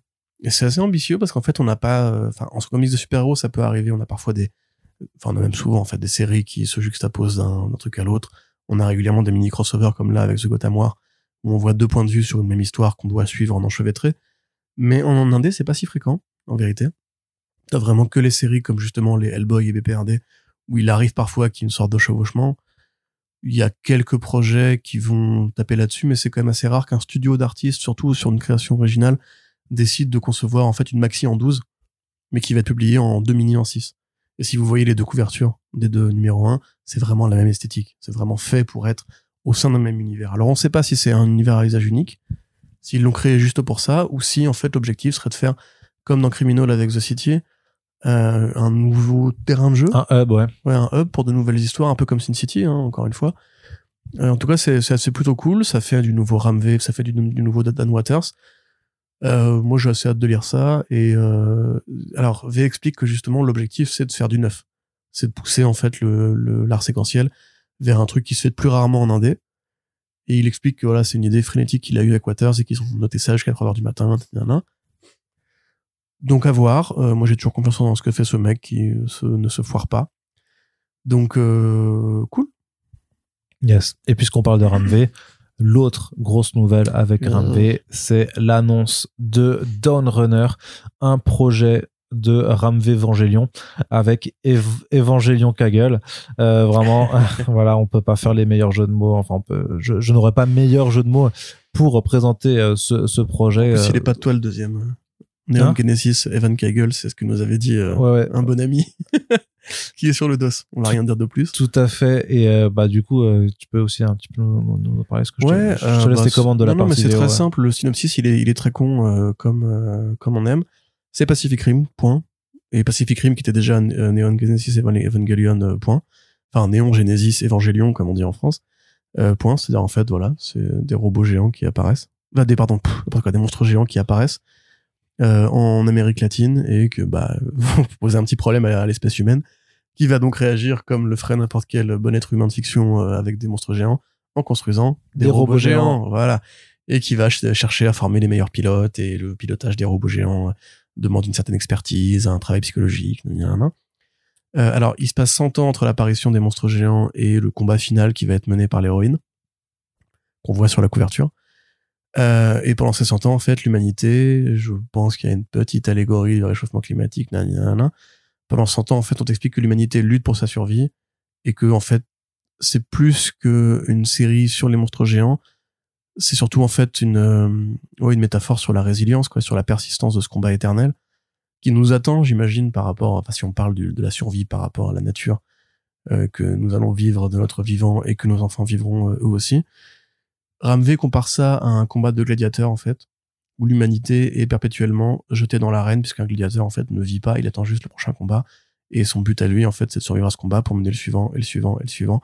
Et il n'y a pas de conclusion qui est annoncée. Donc c'est limite encore plus crépusculaire que, que Pacific Rim, qui était déjà euh, euh, assez dur. Hein. Dans Pacific Rim, on t'explique bien que là, euh, à chaque robot, à chaque monstre géant qui apparaît, il est encore plus grand, il est encore plus gros, et qu'en fait, on ne sait pas comment reboucher cette putain de faille. Et que donc en fait euh, à un moment donné il va peut-être falloir arrêter de de croire qu'il qu'il faudra juste construire des plus gros robots parce que même les robots ils se font dégommer. Euh, la couverture, alors ça a été annoncé en deux temps. D'abord, on a eu une sorte de petit gif animé avec la couverture de, de Kegel qui était mise en image façon jeu vidéo 8 bits slash opening d'animé années 80. Donc c'est clairement l'objectif. euh, voilà, ça va chercher chez Otomo, ça va chercher chez Evangelion, ça va chercher chez même un peu 20th Century Boys, je pense. Euh, Il y a ce côté, euh, on fait de la fiction à la japonaise et on le sait. Ça fait trois ans que c'est euh, en développement. Depuis trois ans, on voyait des planches régulièrement de Evan Kegel que je connais pas du tout. Hein, je vais pas vous mentir, je ne sais pas d'où apparaît ce mec. Je sais pas ce qu'il a fait avant. L'influence graphique qu'il convoque est évidemment très japonaise, évidemment très japanime, mais ce sera en couleur et pas en noir et blanc, contrairement à ce qu'on pensait au début. Il y a déjà des plans d'édition pour le marché français, nanana. Euh, et voilà, enfin, je pense que c'est littéralement un, projet de gros fanzouz euh, d'Evangelion qui reste, selon les avis compétents et les milieux interlopes, l'un des meilleurs animés euh, japonais de, l'histoire des animés japonais et l'œuvre maîtresse, euh, si on veut parler de monstres, enfin de kaiju contre robots. Enfin, même d'œuvres de mecha en général, peut-être, parce que, euh, à part Gundam, il n'y a pas non plus 40 euh, grands chefs-d'œuvre que les gens peuvent te dégainer de tête. Enfin, si, les vrais passionnés vont te parler de plein de trucs, euh, Night of Sidonia, etc., etc., mais, de termes, en termes très grand public et un truc qu'on considère comme étant incontournable, Evangelion, ça reste la matrice ultime du et si les gros monstres apparaissent, eh ben on construit des gros robots et on leur met sur la gueule. Et Pacific Rim n'est qu'une fanfiction en image réelle de Evangelion. Donc, euh, alors j'ai vu des commentaires qui disaient que justement pour tous ceux qui sont un peu allergiques à ce genre de fiction, ça va pas forcément être le Ramvé de tous les Ramvé. Je peux très bien comprendre, mais ayez confiance. Dites-vous que c'est justement Ramvé, que euh, combien de fois Ramvé s'est planté, bah zéro. Euh, même quand il va chez DC Comics et qu'il est plus, il est moins libre de ses mouvements, bah il reste quand même un scénariste exceptionnel. Et que voilà, enfin moi je, le mec pourrait m'annoncer euh, euh, une, une BD sur le vélo, euh, sur c'est quoi de gravir le, le col de machin, etc. J'en ai rien à foutre, c'est Ramvé, il va, il va, il va bien faire les choses. J'ai toute confiance en lui. Et là, de ce qu'on voit quand même des planches de Kegel, ça a l'air quand même assez beau, quoi. Ouais, de ouf. Voilà. Merci Arnaud pour ce commentaire. Mais de rien, de rien. ça fait très plaisir d'avoir ton analyse pertinente et développée. Toujours, toujours. Bah, non, Tu devrais être critique, Je suis saucé. je, je pense. Je suis euh, complètement saucé. Ça, c'est pas. euh, Enfin, voilà quoi. Très bien, merci. Non, mais franchement, Il y a un refus d'obstacle là. hein, non, je, ça a l'air bien. Point. Ça a l'air trop bien. Puis je vous emmerde. bah, des kaiju, des, mé- des méga robots, euh, Ramvé, Van Kagel, euh, le mec est trop, trop, trop fort quoi. Donc, euh, il y a quand même pas mal de dessins euh, qui ont qui ont circulé au cours des derniers mois hein, sur les réseaux, parce qu'ils le teasaient quand même de, de façon plus ou moins poussée. Il y a quelqu'un qui en plus les a a fait un thread pour réunir tous les dé- tous, tous les visuels qu'on avait déjà. Vraiment c'est cherche un petit peu c'est de la branlée quoi. Ça va être la branlée. Donc euh, moi je suis ultra ultra chaud. Autre truc sur lequel je suis chaud le re- les retrouvailles de Tom King et Bill Quisevely donc euh, l'équipe créative de euh, Supergirl Woman of Tomorrow qui donc qui reviennent ensemble chez Dark Horse Comics Corentin. Pourquoi faire? Pour, faire, de la BD oui faire- effectivement. Mais je n'allais pas du tout dire ça. Je, je n'ai pas ton esprit euh, euh, candide et ludique. Euh, non, j'allais dire pour faire euh, Helen of euh, Helen pardon of Windhorn, qui euh, alors bon déjà première chose à dire, Tom King commence petit à petit à bifurquer vers la création originale, sans renoncer à ce qu'il fait chez DC parce qu'il continuera à travailler chez DC, je pense. Il y a pas de raison, il est bien là-bas, c'est un peu l'un des rois, enfin, l'un des scénaristes rois du moment chez DC Comics. Euh, mais peut-être qu'il commence aussi à avoir fait le tour de la question, je, je ne sais pas. Donc il, Il a a pas fait de série The Question. question. Eh oui, excellent Arnaud, drôle ta question. Euh, mais donc là, il a annoncé Animal Pound, qui va être une relecture de La ferme des animaux de George Orwell. Euh, il a fait Love Everlasting. Enfin, même, il- c'est fini Love non Everlasting pas encore Ouais. non. Il continue de faire Love Everlasting. Et t'as fait un bruit bizarre. pardon C'était quoi? Hein? Ref- Refais-le. Non, mais je crois, fait- je crois que j'ai juste reniflé, mais j'ai nez bouché. Est-ce que t'es en train de me refiler ton rhume de merde On aurait dit un miaulement, c'était trop bizarre. Mais euh, donc, il a fait comme ça, vraiment, c'était trop mignon. Donc en plus, il on est sous la couette, là, on est bien. Donc, euh, mais pas enfin pas collé, bref, peu importe. Donc, euh, Ça ne regarde on fait pas les qu'on gens, ça, son merde, ça va quoi. Euh, que disais-je? Oui, donc là en fait, c'est l'histoire d'une euh, d'une jeune femme dont le père était auteur de fiction, un auteur plutôt typé fantasy apparemment, qui aurait écrit un truc un peu façon le guerrier éternel. Euh, de la littérature pulp où euh, un guerrier immortel combat les menaces et les forces du mal, etc., etc. Dans un truc qui fait très médiéval, très chevaleresque. Donc son père meurt et elle hérite de la maison familiale, maison familiale qui était fondée par son grand-père, le père de son père. Et en arrivant, elle réalise en fait que toute cette fiction-là n'est peut-être pas juste une invention de son paternel, mais vient de quelque part, notamment de la forêt qui borde le manoir. Et dans ce manoir, en fait, il y a le guerrier éternel en question. Voilà, proposition qui n'est pas tout à fait du déjà vu, hein, le rapport entre réalité et fiction. Et même c'est une sorte de petit rite de passage quand un, un auteur qui a fait beaucoup de comics chez Marvel DC passe en indé et qui va interroger son rapport au récit, son rapport à l'écrivain, son rapport à la matérialité, euh, entre la réalité et la fiction. Voilà, on a déjà vu ça récemment, même avec Crossover de Donny Cates et tout. Euh, pourquoi pas? Moi, j'avoue, je suis pas euh, particulièrement saucé par le pitch dans la mesure où voilà je j'ai lu j'ai lu Vertigo en fait et que j'ai l'impression de reconnaître un petit peu beaucoup de choses que j'ai déjà lu avant comme The Unwritten et tout Ça, ce sera de pire en pire euh, avec les âges, hein, parce que plus tu auras lu de, de trucs, plus ça va être difficile de, de se réinventer. mais ceci dit j'ai toute confiance dans l'équipe créative moi encore une fois Tom Bah, de toute façon, ce sera déjà- unanimité, mais, Oui, puis déjà, ça va être beau, quoi. Oui voilà parce que Bill Quill, elle est formidable et puis euh, Tellement bien. c'est une artiste extrêmement talentueuse effectivement trop ce qu'ils ont donné ensemble en plus c'est pas juste Bill Evely et euh, et Tom King c'est toute C'est toute l'équipe créative de, ouais. c'est le même coloriste euh, c'est Mathéus Lopez je crois qui fait les couleurs Ouais. euh, c'est le même lettreur même donc, c'est Lopez, euh, euh, de mémoire, c'est celui qui a mis en couleur euh, Saison de sang. Ok, bah ouais, bah très bon Voilà. coloriste aussi. Donc c'est toute l'équipe créative de One of Tomorrow. Donc euh, déjà c'était une bonne histoire de Tom King, c'était même très bien. Et on sait qu'elle s'est bien vendue d'ailleurs depuis que, te- que euh, James Gunn. en a parlé. Donc euh, ouais, avec plaisir. Moi j'attends un petit peu justement cette grande révolution que sera le Tom King sur le marché indépendant. Le Everlasting c'est très bien. Euh, c'est marche, ça arrive en VF d'ailleurs, n'hésitez pas à le, le lire. On en parlera bientôt. Euh, Animal Pound, je pareil, j'ai confiance, connaissant un petit peu l'écriture de King, relire Orwell justement par rapport à la modernité politique des États-Unis, ça peut être vachement bien de ce, point de vue. Là, ce projet, j'avoue que je le vois un peu arriver de nulle part. J'ai pas l'impression que King soit un mec qui a beaucoup travaillé dans le médiéval fantastique. Et en même temps, bah, c'est une occasion de se renouveler. Donc, euh, avec plaisir, euh, n'hésitez pas, monsieur, à continuer à, à créer sur l'indé. Yes, merci beaucoup Corentin. Et puisque quand même là on a quand même passé beaucoup de temps à parler de comics indés, de trucs qui ont l'air cool, euh, plutôt moins, ou même quand c'était pas trop cool, ben ça permettait d'avoir des bonnes discussions. Il faut quand même un petit un, un petit point. Euh, donc sur euh, euh, Marvel. voilà sur les trucs qui qui t'agacent, hein, qui euh, sont un peu, un peu plus agaçants. Bon, Moi, ça m'agace même plus, en fait. Là, je. je- J'ai passé le cap de l'agacement, si tu veux. Je suis, je suis, à, je suis à un stade de, de neutralité émotionnelle, parce que sinon, j'ai pas envie, tu vois, de gâcher ma vie avec ça. Mais donc, Arnaud, de quoi parlons-nous exactement Hein Alors? Eh bien on parle euh, des, de deux annonces. euh, Arrête de faire ton sexto pendant qu'on fait un podcast. Pose ça. Oui, Range ses dick pics malfaisantes. oui. Voilà, les gens ne sont pas là pour ça. Eh, il continue à lire son téléphone, c'est honteux ce qui se passe. Engueulez-le dans les commentaires. Mais non, ne m'engueulez pas. Mais si, engueulez-le. Alors, Arnaud, de quoi on parle? Allez, allez, allez. On parle de Marvel qui Les gens annonce qui font alors, jogging, là. qui première demandent, euh, première euh, première annonce c'est est pour toi c'est Night Trasher Ah, ça, je suis content. mais non, mais fr- franchement, je sais pas pourquoi tu ironises là-dessus. Enfin, on s'en fout surtout, quoi. Bon, Night Thrasher, effectivement. c'est euh, qui Night Trasher Un Night Thrasher, bah, c'est personne. C'est un personnage euh, mineur. euh, minable euh, Non, pas. Enfin, je suis pas, euh. J'en ai marre de me faire engueuler par les mecs qui adorent les années 90 chez Marvel et, et puis tant mieux pour vous. Voilà, chacun ses goûts. y a pas- non mais t'as les années 90 chez Marvel t'as euh, l'exubérance des artistes t'as les les X-Men de Jim Lee t'as voilà t'as les artistes superstars enfin t'as tout ce qu'ils ont apporté effectivement. T'as le le le Namor de John Byrne t'as des des super trucs tu vois. Et puis à côté t'as t'as t'as d'autres trucs qui sont beaucoup moins moins reluisants. Ouais. tu vois c'est pas c'est pas les années 90 c'est une partie symptôme enfin une partie symptomatique de ce qu'on de ce qu'ont pu être les années 90 qui sont reprises même par par plein de gens qui disent il y a eu effectivement l'explosion des artistes, la fondation d'Image Comics, les grands noms d'Image du début des années d'Image. Vertigo, Dark Et Horse. voilà, et t'as eu aussi tout un autre pan sur le truc, sur le côté extrême, sur le côté euh, edgy, sur Les cambrures impossibles. voilà le cambrure et l'anatomie complètement complètement stupide. Les viols. Voilà le- la façon dont l'hypersexualisation des personnages masculins et féminins surtout.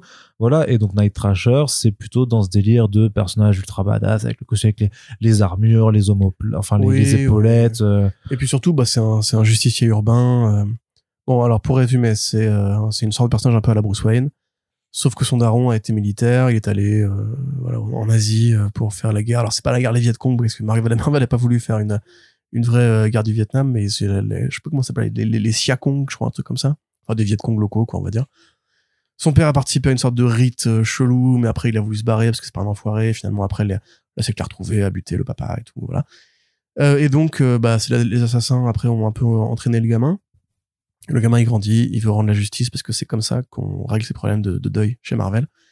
Euh, il forme une sorte de partenariat avec euh, deux justiciers. Il y en a une, elle se fait zigouigoui, et l'autre, bah du coup, euh, il devient méchant. Donc du coup, il dit oh là là, c'est pas, pas bien d'être méchant. Et euh, quand euh, après, C'est pas gentil. c'est pas gentil. d'être méchant. et puis il grandit et il se dit putain, c'est trop bien l'époque où j'étais ado, où je tabassais les, je tabassais des gens dans la rue avec mes deux potes. C'est surtout celui qui est qui est parti en couille, c'était trop bien. Franchement, c'est une bonne idée à refaire vite. Et donc ils font les New Warriors. Et voilà pourquoi Night Thrasher est important dans l'historique Marvel. C'est le fondateur des New Warriors, comme le Baron Zemo, le fondateur des Thunderbolts. Et c'est pour ça qu'on retiendra. Bien ça aussi d'ailleurs. Thunderbolts en vrai. Tout à fait, absolument, absolument. La première partie d'ailleurs, du moins. Et donc là, après, bah, il a beaucoup, il a disparu en fait. Euh, Night Thrasher, il est pas utile euh, dans la continuité moderne, mais euh, c'est pas grave puisque Marvel, en fait, ils se sont aperçus que les gens qui lisaient encore leurs comics, c'était surtout des vieux qui avaient du mal à tourner la page. Eh, jeu de mots. Euh, et que bah on leur fait plein de séries pour eux avec du Michelini, du Claremont, du Simon, etc. Du Simon, Simonson, C'est pardon. terrible cette incapacité. En fait, moi je voulais. C'est vrai qu'on peut dire on s'en fout et prendre ça à la légère parce qu'au final en plus c'est une mini-série en quatre numéros donc il y a même pas de réelle ambition. C'est vraiment le côté en fait euh, flatter le le, le le le bas instinct nostalgique mais pour un truc qui a même voilà qui qui a pas vraiment d'ambition qui est juste une petite piqûre comme ça pour de Bah, vu l'équipe créative, non, ça a pas la moindre espèce d'ambition. que- voilà de dodo mais que c'est mais que c'est triste quoi c'est vraiment triste Ouais. de continuer à vouloir sortir des projets mais pourquoi sortir ce projet à part effectivement aller juste vraiment fouiller au fond de la poche du gars qui vient dans ton comic shop et de et de lui dire ah regarde ça tu te rappelles il y a 30 ans il y a 30 ans t'avais bien aimé non? Allez vas-y rachète rachète euh, c'est c'est terrible c'est vraiment C'est terrible vrai. Après, sans vouloir manquer de respect aux, aux équipes créatives, hein, c'est Jay Altman mais, qui mais- fait le mais même eux est-ce que ça les euh, intéresse de faire ça? Bon, je pense que ça les intéresse. Enfin, j'en sais rien, parce que peut-être qu'ils ont- connu cette mais parce que oui oui oui c'est ça voilà. c'est ça mais, mais à part En à plus, part Ned c'est un personnage noir, c'est pas si, pas si fréquent, non. Enfin, si, quand même, ça commence à être pas mal fréquent. Mais, euh, oui, euh, mais alors Arnaud n'a, alors c'est pas raciste qu'il a dit en micro, mais. J'ai euh, dit, j'ai dit c'est bon, il y en a des personnages chez, Ma- chez Marvel. Je veux dire, tu en as d'autres à mettre en avant. Enfin, qu'est-ce que oui, qu'est-ce que Night mais- Thrasher a fait Mais j'en sais rien, moi, Arnaud, je m'en fous de Night Thrasher. Toi qui as mis la news dans le truc, j'en ai rien à branler, moi, cette, euh, cette série à la con, je vais pas la lire, de toute façon. Et euh, voilà, c'est, c'est, c'est bien pour, euh, pour ceux que ça intéresse. Écoute, euh, bah, à la limite, tu vois, bon, moi, j'aurais tendance à, à pardonner la nostalgie un peu euh, obstinée de Marvel en ce moment parce que ça file du La boulot. pardonner? Parce que ça file du boulot à, à des gens qui, en, en dehors, enfin, sans ça, seraient sortis de l'industrie. Je sais plus qui avait dit ça par rapport à, à quel artiste Peter David, je crois. Je sais plus. Oui, sûrement Peter. Il y en a un qui est vraiment très on- malade en ce moment. Oui, mais alors du coup, Peter David, effectivement, qui a des gros problèmes de sous, de, de, de santé et tout ça, et donc il fait, euh, qui, alors il y a c'est chez, euh, je sais pas, c'est, pas GoFundMe euh, ou un autre truc ou une page en tout cas pour euh, penser euh, pour pour l'aider quoi à, à payer ses, ses soins de santé. Voilà. Mais Oui. surtout. Euh, attends, qu'est-ce que je, qu'est-ce que je veux dire Alors, Oui, coup, enfin, j'ai vu, j'ai vu, alors j'ai vu Niclo qui partageait le lien et tout ça. Et j'avais vraiment lui dire, mais lui dire, mais mec, mais vous l'employez, payez-lui une pension de santé, une complémentaire santé, euh, payez, Bah, c'est- payez-le en ouais. fait, au lieu de partager un lien de cagnotte pour que ce soit des, euh, des lambda, alors que littéralement, c'est, ça a été votre employé, il a fait, mais vos heures de gloire sur plusieurs personnages. Et toi, tu, euh, tu même, Quelques-uns, ouais. même pas à Marvel, vous, vous, vous, vous, vous organisez pour lui euh, faire un, un, un. Et Enfin, je repense trop à ce, bizarre, à ce- quoi. à ce débat que j'ai eu avec euh, avec euh, quelqu'un récemment. Euh, sur le fait que justement Mark Millar avait proposé de dire Eh, venez on augmente la, la part de royalties euh, des scénaristes et tout. Tout le monde est monté au créneau moi genre c'est une idée de merde. Il faut se rappeler quand même qu'en fait ces gens-là quand ils sont plus employables parce qu'ils correspondent à une façon de faire des comics qui est poussiéreuse et que le marché a toujours tourné sur le côté il faut renouveler régulièrement régulièrement régulièrement. Enfin si on vous parle des scénaristes des années 90 qui étaient des vedettes aujourd'hui ils travaillent plus du tout ils ne travaillent plus du tout c'est pour ça que moi j'ai tendance à, par- à pardonner en fait parce que le marché des comics, il est fait pour utiliser un scénariste sur une période donnée, lui filer le minimum de royalties possible, c'est-à-dire C'est ça 2% qui doit changer. ridicule. Euh, minima, et, Et- minimum de paye aussi. Voilà, et encore ça, c'est des hein. évolutions récentes, parce qu'à une époque, c'était rien. Point. Euh, il crée des personnages qui après vont être rentabilisés dans les jouets, dans les jeux vidéo, dans les séries animées, dans les films. Et après, une fois qu'ils ont 50 ou 60 balais, souvent en plus, les artistes ne peuvent plus dessiner, ou leur façon de dessiner ne correspond plus aux, aux mœurs de l'époque. Donc on leur dit, bah va là-bas, et s'il te plaît, crève en silence, parce que sinon tu nous donnes une mauvaise image. Donc voilà, moi c'est pour ça que j'excuse, j'excuse pardon la nostalgie, parce que à part des cas très particuliers comme Chris Claremont qui est payé tous les mois par Marvel pour rien faire, parce qu'il est- encore exclusif, et que bah, les mecs se sont juste dit, bah ouais, bah on n'a rien de faire faire frérot, donc désolé, tu vas attendre dans le placard là avec les balais et la serpillière. Euh, la plupart en fait de ces mecs-là sont plus en contrat, et aux États-Unis, comme il n'y a pas de mutuelle universelle, voilà, hein, c'est, il faut que tu sois salarié pour avoir le droit à minimum de couverture santé, au minimum de, revenus euh, mensuels. La plupart de ces gars-là, bah, ils ont encore des traites à payer sur leur sur leur maison et tout. Mais je veux dire, euh, là récemment, on avait interviewé Sean Phillips euh, quand on avait été euh, à ce festival dans, dans, le Nord là. Euh, il nous avait dit qu'il venait de rembourser euh, les traites de, de, sa baraque. Enfin, je veux dire, le mec, il est aux portes de la soixantaine, quoi. À un moment donné, euh, c'est un mec qui a travaillé sur des personnages vedettes, qui a fait des créations originales qui ont quand même pas trop mal marché, et qui a pu vendre les droits à Hollywood et compagnie. Rendez-vous compte, si Sean Phillips, artiste vedette et compagnie, exposé en France et tout ça, euh, il vient seulement de rembourser les traites de, sa baraque après quoi 30 ans de carrière. Donc imaginez bien que pour les mecs qui ont juste fait du, du, mainstream, euh, c'est euh, encore plus compliqué quoi. Et quand après t'as le cancer qui tape à la porte, bah t'as intérêt à avoir effectivement du boulot. Sinon, euh, c'est effectivement il y a, a que la, la solidarité et les assauts de, professionnels qui peuvent te secourir. C'est affreusement triste que je raconte là. Et Arnaud est mort de rire. Faut quand même voir qu'il est pété là. Il a un fou rire idiot, mais c'est horrible ce qui se passe. c'est pas parce que c'est pas à cause de ce que tu racontes. Parce que t'as une photo de la manif de dimanche sur, sur Marine Le Pen qui a les bras croisés et le mec il met, elle se tient le, elle se tient le bras, ça peut partir à tout moment. Voilà, donc voilà ce qui se passe pendant qu'on fait des podcasts et qu'on parle de problèmes très graves comme la, la, la situation des auteurs et Arnaud il regarde des, des mèmes de Marine Le Pen. C'est parce que je fais de la veille juste parfois de temps en temps juste pour, Oui, pour bien voir sûr. au cas où. Euh, donc qu'est-ce que, je disais du coup? C'est triste le cancer. Donc voilà, mais là en l'occurrence c'est même pas le cas parce que euh, Jay Altman c'est un scénariste de séries télé, il a travaillé sur des séries Marvel notamment. Euh, il a Oui, pas, alors, il a pas besoin de ça pour vivre, oui, non, donc ça, ça euh, fait ça fait du bien à personne à part justement à une toute petite niche de fans parce que déjà être fan de Marvel c'est une chose, être fan de Marvel dans, les années 90 c'est encore autre chose. Faut être et être envie, fan hein. du Night Thrasher. Euh, un personnage qui franchement moi je vous avoue je- j'ai pas découvert son existence en faisant la news mais quand même j'avais un peu oublié qu'il existait donc euh, voilà tant mieux et, Et ceci conclut le- la partie Marvel puisqu'il y a rien d'autre à dire Si, sur Marvel si, il y moment. a a truc. rien à dire Il y a un autre ça. truc, frérot. C'est une nouvelle mini-série incroyable, Franchement, mais en, en fait, c'est que tu c'est pour ça, je me dis, mais parfois, je me dis, mais, euh, mais euh, les efforts vains de publication, donc en fait, euh, donc ils essayent, euh, vu qu'il y a la série d'animation, la marque What If, faut continuer de euh, la décliner ad nauseam en faisant tous les What If possibles. Et si vous vous rappelez, il y a un projet particulièrement nul à chier qui était sorti l'année dernière, de mémoire, c'était il y a deux ans, je sais plus, qui s'appelait What If Miles Morales et qui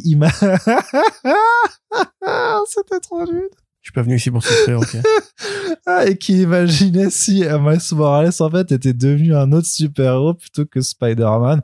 En fait, c'est et notamment un s'il des avait scénaristes avait dû présenter des excuses quand même oui, mais parce qu'il avait parce qu'il parce qu'il avait écrit en fait ouais, une façon de parler euh, par des par des jeunes. ghetto genre hey c'est- yo c'est man ça, ouais, c'est wesh wesh vas-y y va c'est la façon. c'est voilà, comme euh, exactement ça comme quand on daron tu sais, imagine comment parlent les rappeurs C'est ça. Et euh, mais mais voilà, mais c'était pas le truc le plus le le le le, le plus conducteur. C'est juste que voilà, c'est c'est c'est donc c'était quoi C'était Miles Morales en Hulk, Miles Morales en ouais, Thor, Captain America, Miles Morales en. Captain America, en. Wolverine. Donc en soi juste aussi une une un, un pipeline à Ah bah design, oui. un pipeline à design tous Parce plus- que Miles Morales, c'est un fanboy. C'est pour ça qu'il est devenu Spider-Man. Parce qu'il était fan. Donc maintenant, imagine, il était fan de Thor. ça va devenir un dieu scandinave. Vous avez pas compris, Miles Morales, il ressemble à Spider-Man parce qu'il est de Brooklyn, lui aussi. Vous avez pas compris votre personnage. Vous êtes Marvel. Vous avez pas compris votre personnage. C'est horrible. C'est comme Gwenverse. Oui aussi. Tu vois, voilà, Gwen. Verse qui imagine également. si non, mais Gwen voilà, Stacy était tous les autres personnages de Marvel. Voilà, donc là, donc là, grosso modo, c'est exactement la même chose. Donc What If, ils continuent, ils ont aussi fait le concept What If Dark, qui est euh, et si nos histoires, elles avaient pris un tournant dark, ce qui avait jamais été fait dans Oui, ça a jamais été tous les des- comics la moitié des What If. Oui, non, euh, bah non, parce que personne. n'y- En fait, quand quand tu imagines des, des histoires hors continuité en faisant euh, en, en, en te détachant d'un canon préexistant, en fait, c'est vrai que personne se, de- se dit jamais et si ça avait mal tourné. Bah non, jamais. Parce que l'être humain est, est- est tellement Naturellement optimiste. optimiste. Voilà, mais il a ça, raison. donc- En plus, genre, tout va bien, tu vois. tout va très Depuis que l'humanité est apparue sur Terre, tout a se bien passé. Bah oui. Pas de guerre, des génocides et tout. Non, genre, jamais de la vie. rien du tout. Rien du Donc- tout. Donc voilà, donc euh, ironie mise à part, Non. euh, quand on additionne non, tous ces éléments mis ensemble, en fait, on n'est pas surpris euh, d'avoir donc cette mini-série What If Venom qui qui qui apparaît. Ah, c'est trop nul aussi. Où en fait, le principe c'est et si le symbiote Clintar donc euh, que, Spider-Man a, rencontré donc dans, Secret Wars premier du don en, croyant que c'était un costume à l'époque quoi. Enfin même Marvel croyait que c'était juste un costume à l'époque. Ils ont piqué l'idée à un lecteur qui leur a signifié euh, l'idée. Vous connaissez l'histoire, mais donc si ce symbiote là avait rencontré d'autres personnages en premier lieu, qu'est-ce que ça aurait fait? Et donc les personnages c'est qui? Des personnages qui ont tout à fait un, un- un rapport avec le symbiote, avec euh, l'allégorie sur euh, l'addiction, voilà, Ouais. sur la drogue et tout ça, telle qu'elle était vécue, nerveuse. euh, telle qu'elle était vécue par, par Peter Parker, donc Loki, euh, puis C'est logique. oui, et oui. ensuite bah Doctor Strange, Mais- mais évidemment. Wolverine, She-Hulk et le, le la cerise sur le gâteau juste pour Corentin, Moon Knight, voilà. Non, mais c'est insuffisant. Et du coup, et- Moi, je vais faire un procès à un moment donné.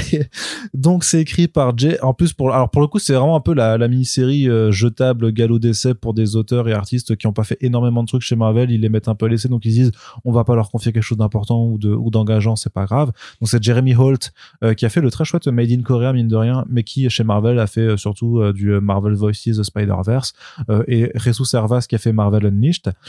Donc euh, ils sont relativement débutants dans la maison des idées et donc on a une couverture absolument horrible avec donc ce euh, Loki avec la gueule de Venom. On dirait un peu du Spawn, d'ailleurs. Madame, il a aussi les griffes de Wolverine. Enfin, enfin c'est euh, enfin oui, oui les en fait c'est les cinq, c'est les cinq personnages, oui pardon. Avec ce, ce, ce- avec t'as t'as ce Loki, euh, t'as la tête de Loki Venom et t'as le costume de Doctor Strange, t'as les griffes de Wolverine, la jambe euh, de She-Hulk et euh, tu tu Et le reconnais le, bras de croissant Moon de Moon Knight. ouais. Enfin, le- du coup le, le, le truc très composite quoi. Euh, et surtout t'as les cara design de She-Hulk et de Moon Knight version Venom. Mais atroce quoi. Mm. Atroce J'ai absolument pas envie de parler de ça. la tête de She-Hulk Venom là, la tête de Mr. Knight avec la langue qui dépasse, mais au secours, c'est mais c'est et pourtant on en a vu des leaders parce que moi je, tu te rappelles des Infinity Warps Ouais, c'est c'était mais de toute façon c'est le même principe Mais en vrai. oui, mais c'est amalgame, encore une fois. Enfin, c'est, hey, on va fusionner des personnages et tout. Et putain, vous l'avez fait avec Miles Morales, avec Gwen Stacy. Même ça, ça a déjà été fait dans un arc qui s'appelait Venomverse, Ouais, où les, et Venomized aussi. Venomized, pardon. Tu vois. les, les parasites euh, symbiotes qui descendent sur Terre, là, et la paf, ils prennent le contrôle, etc. Mais, mais vous vous rendez compte du niveau de conneries du truc?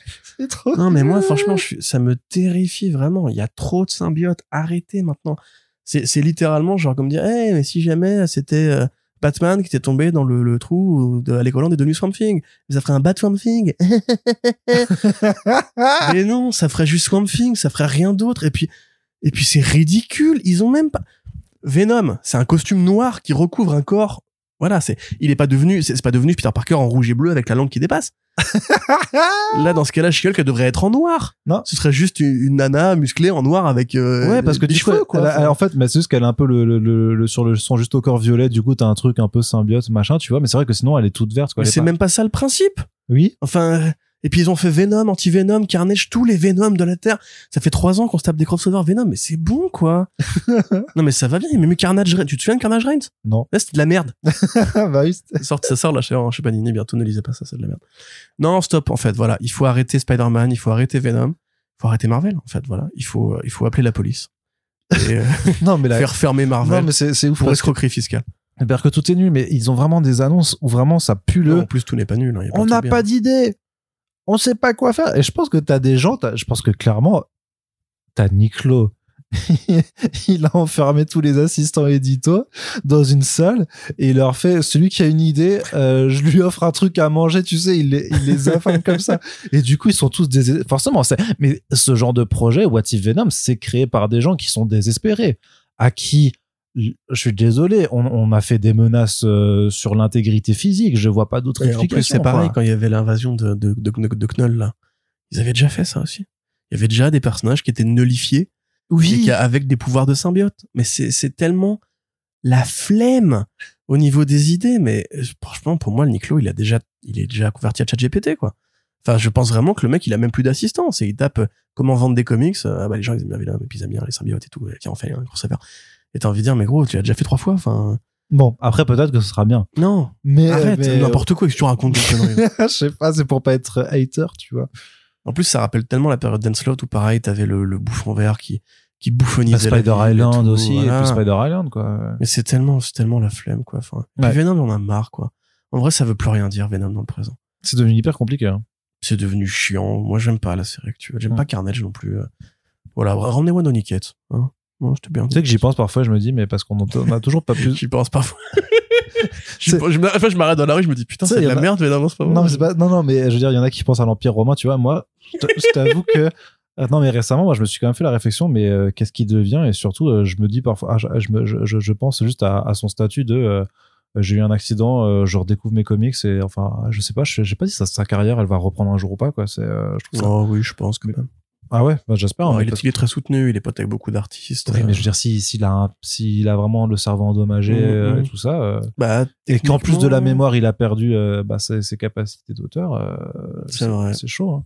Bon, après, écoute, il, a, il a fondé KLC Press. Il peut se réinventer en éditeur au pire, et puis ses histoires finiront par être adaptées. Il aura des royalties. C'est extrêmement euh, waouh. c'est un, un podcast joyeux aujourd'hui, Arnaud. Ouais. Bon, coup, allez. le cancer c'est triste ou pas? On sait toujours pas. du coup. Bon, c'est plutôt quand même Ouais, ça va quand pas ouf. Ouais. Pas incroyable comme expérience. Mm. Allez, Corentin, du Alors. côté des écrans. Oui. Une bonne, une Ah, bonne, bah voilà, relevons le bon truc, bon truc, le premier trailer déco. On en parlait en plus dans Oui. le dernier podcast où, tu disais, culpa. où tu disais, voilà, Mais à culpa. où tu disais ah mais ça va être nul gna, gna, ils sortent ils ont plus ils ont plus confiance dans le truc euh, c'est euh, la merde machin et puis moi j'aime pas les meufs de toute façon il y en a Ouais, marre mais alors, les Amérindiens, on parle Ah, pas là-dessus. Hein. le. Heureusement que l'homme blanc est arrivé pour débarrasser euh, l'Amérique de ce fléau. hein. exactement Corentin c'est ce que tu disais dans ce podcast C'est des gens qui vont isoler cette partie. ah ben là t'es foutu hein. tu es foutu C'était du second degré. Et donc, à la, je te jure qu'au moment où on a en- fini d'enregistrer le podcast, une heure après, t'as le trailer qui tombe. Et là, effectivement, euh, fa- presque, j'appelle Corentin, je dis, il faut qu'on enregistre le podcast parce qu'en fait, Mm. à ce que tu viens de dire, machin, on va nous le reprocher. Bon, finalement, personne ne nous l'a reproché, c'est tant mieux. Mais donc, là, le trailer qui change la tonalité, ça, d'ailleurs, Marvel Studios officialise le fait que ils vont enfin sortir de leur formule tout public. C'est pas trop tôt. Ça fait quand même des années qu'on vous le dit et il aurait fallu le faire depuis bien avant. Donc, avec leur label Marvel Spotlight qui est censé être pour des personnages plus terre à terre, plus street level, ou avec des histoires un peu moins euh, atta- rattachées à la continuité du MCU sur grand écran et tout ça. En somme, de refaire ce que faisait Netflix, tout simplement, avec les personnages street level. Voilà. Et ce qui aurait dû être fait depuis bien longtemps, et notamment d'avoir gâché Moon Knight Et ok. et Hawkeye, et, à- alors qu'il y avait tellement de choses à faire avec. Enfin bref, peut-être que ça, ça permettrait de rattraper le coup et de refaire les trucs euh, a posteriori. C'est trop tard. Bah, c'est un peu trop tard, je pense aussi. Mais bon, Faggy, il aime pas recommencer. Faggy, il va devoir, à mon avis, il va se faire remonter le slip par euh, Bob Chapek et à mon avis, il va, il va devoir revoir sa façon de faire. hein. Iger. Ah oui, pardon, Iger. ouais. Enfin, après, il fait ce qu'il veut avec Bob Chapek sur son temps libre, hein, mais. C'est vrai, non, vrai que c'est Iger qui Il revient. se remonte le slip entre le week-end. Entre Bob. en sandwich. en sandwich entre deux c'est quand Bob. même quelle horreur d'avoir fait deux Bob à la suite chez, chez Disney. mais- Donc, ouais, euh, Bah, euh, Du coup, ça permet de faire. tout à fait. Chez Disney, il y a le bon Bob et il y a le mauvais Bob, du coup, pour le coup, clairement, tu vois. Et l'un, il produit des, des trucs et c'est nul. Alors que l'autre, il produit des trucs. euh, C'est nul, mais c'est un bon Bob. Il y en a qui, qui ramène de l'argent. C'est ça. Euh, euh, I've been a proper fool. Effectivement. Il faut, il faut, euh, il faut savoir dire. Comme je, on dit depuis le début, de toute façon, moi, je suis ravi quand j'ai, quand j'ai tort. Arnaud, une blague. Chez Marvel. Eh, C'est tout Oh, putain, la vache. tu m'as habitué à mieux. Ouais, je- j'étais en train- Eh, j'étais- chez Marvel. j'étais pas concentré, je cherchais mon chouchou. Très dur cette fin de podcast. Je cherchais mon chouchou. Oui, bah, Ah oui, alors Arnaud c'est- a décidé de se laisser pousser les cheveux. c'est pour ça. Et c'est, c'est terrifiant, du coup. Je ne reconnais plus mon, mon, mon bon vieil ami. Comme Marvel. C'est un variant vénomien maintenant.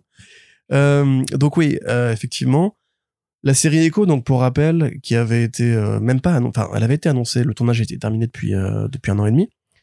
On avait eu un seul visuel ou deux, je crois. Pas de trailer aux différentes Comic Con qui ont eu lieu entre temps. Et pas de, alors parce que je tiens vraiment à ce que ce soit clair. Nous, en tout cas, de notre point de vue, il y avait aucune information par rapport à une classification pour adultes. J'ai cherché, parce que John dit ça avait été annoncé. J'ai cherché, je n'ai trouvé aucune info par rapport à ça. Même sur les sites de, de clickbaiters euh, dégueulasses, il n'y avait pas d'info par rapport à ça. L'info qu'on avait, c'était que euh, Disney Plus comptait balancer toute la série en une fois, ce qui était une première, dans la mesure où ils ont toujours adopté un point de vue, euh, un point de vue épisodique. Et du point de vue de, enfin, en tout cas pour moi et Arnaud, ça signifiait quand même qu'en fait, ils savaient pas comment la vendre. Soit parce que justement, c'était une, c'était une série violente et ils savaient pas s'il fallait l'assumer ou pas. Je pense que c'est ça. Soit parce que, en fait, l'intérêt principal, le cash price de la série, c'était Daredevil et le Kingpin. Et ce qui était curieux, c'est qu'on avait eu des reports, notamment chez Deadline, qui disaient qu'ils étaient- qu'ils ne seraient là que dans un seul épisode. Or, c'est clairement pas le cas. Daredevil, oui, je pense, il y a moyen qu'il soit là que dans un seul épisode, mais Kingpin, c'est clairement l'autre personnage principal de la série. Et d'ailleurs, c'est rigolo puisque même si on sent une série qui s'est quand même bâtie beaucoup sur euh, l'esthétique et l'esprit des séries Netflix, on reste chez Marvel dans le côté le daddy issues. C'est encore une fois une héroïne qui va devoir affronter le monde que son père a créé pour elle et lui a laissé euh, en devenant adulte, comme comme euh, pour ah Star Lord avec son père dans les Guardians 2, comme pour Thor avec Odin, etc., etc., comme pour Iron Man avec son père et, tout ça. Donc le trailer, il est ce qu'il est. Euh, je vais rapporter les propos de ma, copine qui n'est pas là aujourd'hui. Elle m'a dit c'est très bien monté, mais attention, c'est peut-être seulement très bien monté parce que le montage est effectivement assez intelligent. Il mélange la, naissance même de Echo euh, avec sa mère enceinte, des scènes de vie euh, amérindienne justement, enfin des Premières Nations des États-Unis, le propos très urbain et l'esthétique à la Netflix avec de la violence avec des combats en réel. Voilà, avec on, reconnaît un bout de plan séquence par exemple qui est euh, probablement une main tendue à, l'esthétique d'Ardeville. On voit Daredevil, il n'a pas son costume jaune, donc déjà c'est super. Et on voit vraiment un Kingpin qui fait Kingpin. Bordel de merde, c'est-à-dire que ce n'était plus l'espèce de de coquille dégingandée qu'on avait pu voir dans Hawkeye, qui restera peut-être la pire série avec Moon Knight que Marvel a jamais produite. Euh, parce que gâcher euh, ok de Mark Traction David Ara c'est déjà assez grave mais si en plus t'embarques Marcel Donofrio qui franchement est peut-être avec Thanos et Loki euh, le vilain le plus intéressant ou le plus développé en fait euh, de l'ère Marvel Studio là il est recanonisé en plus. Et clairement ils ont pas triché. C'est le Kingpin de la série d'Ardeville il joue pareil il parle pareil. Il est habillé enfin avec son putain de costume blanc comme on voulait.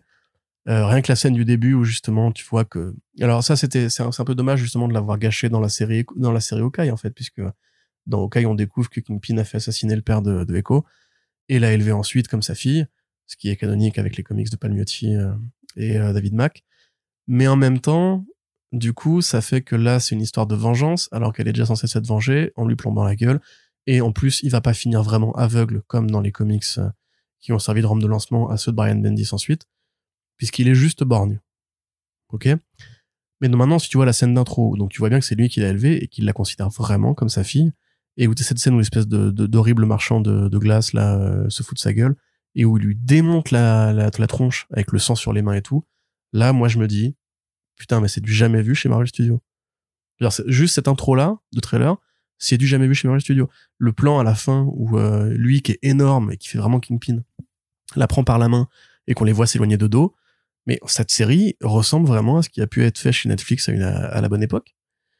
Euh, le montage effectivement qui fait vachement urbain, vachement crise, euh, crispation, milieu underground, euh, baston, homme de main et tout.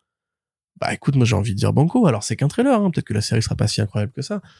Mais moi, ce que je préfère chez Marvel depuis toujours, parce que j'ai commencé par là, c'est DD, c'est le Kingpin, c'est la ligne urbaine, c'est le Iron Fist de Brubaker et Fraction et Aha. C'est évidemment Alias, même un peu le Moon Knight de, de Bendis à la limite. Mais tout cet environnement urbain qui, pour moi, apporte quelque chose de beaucoup plus frais, beaucoup plus neuf, beaucoup plus sans compromis que justement la ligne classique.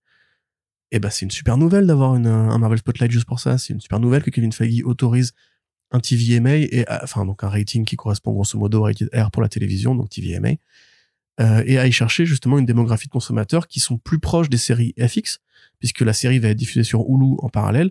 Et Hulu, bah, c'est là en fait que c'est la, plateforme qui a été créée entre guillemets pour accueillir toutes les séries de FX en streaming. C'est euh, voilà, c'est FX, c'est un peu l'équivalent de HBO au sein du groupe Fox, c'est là que vous avez les, American Horror Story, c'est là que vous avez les séries sur, sur Gloria, Steinem, Gloria Steinem, c'est là que vous avez Sons of Anarchy et tout. Et ces trucs-là, en fait, depuis le début, il y a eu un partenariat qui s'appelait FX on Hulu, dont l'objectif était de télédiffuser en fait toutes ces séries-là en VOD après la diffusion classique sur FX. Et donc en fait, il y a déjà plein de séries R chez Disney. Sauf qu'elles vont pas sur Disney+, on se trouve en France où il y a l'offre Star, parce qu'aux États-Unis, elles sont réservées justement à Hulu. Sauf que le contrat avec Marvel Studios, c'était de faire des séries pour Disney+, au départ, pour avoir un produit d'appel, pour que les gens aillent s'abonner à Disney+, comme pour Star Wars et tout. Et là, ils s'aperçoivent, en fait, que ça marche pas ils s'aperçoivent que Secret Invasion n'a pas rempli ce contrat. Ils s'aperçoivent que Miss Marvel n'a pas rempli ce contrat parce qu'en fait, les gens qui sont passionnés, ils vont continuer à les regarder, mais eux, ils ont les vrais chiffres et malgré toutes les rixes de fanboy, etc. Euh, la raison pour laquelle euh, Bob Iger il est pas content en fin d'année, c'est parce que bah, ils ont lâché 200 millions pour, pour Secret Invasion et ils ont vu qu'il n'y a pas eu un retour sur investissement. Et ça, c'est ce que disait le bras droit de David Zaslav, euh, son CFA, son CFO, pardon, qui disait mais ça a aucun sens économique de mettre le budget d'un blockbuster pour une série en streaming parce que vous n'avez pas de retour économique. Vous avez juste la potentialité d'alimenter une base. Et si votre série elle pue la merde, bah en plus euh, non, même pas vraiment, tu vois.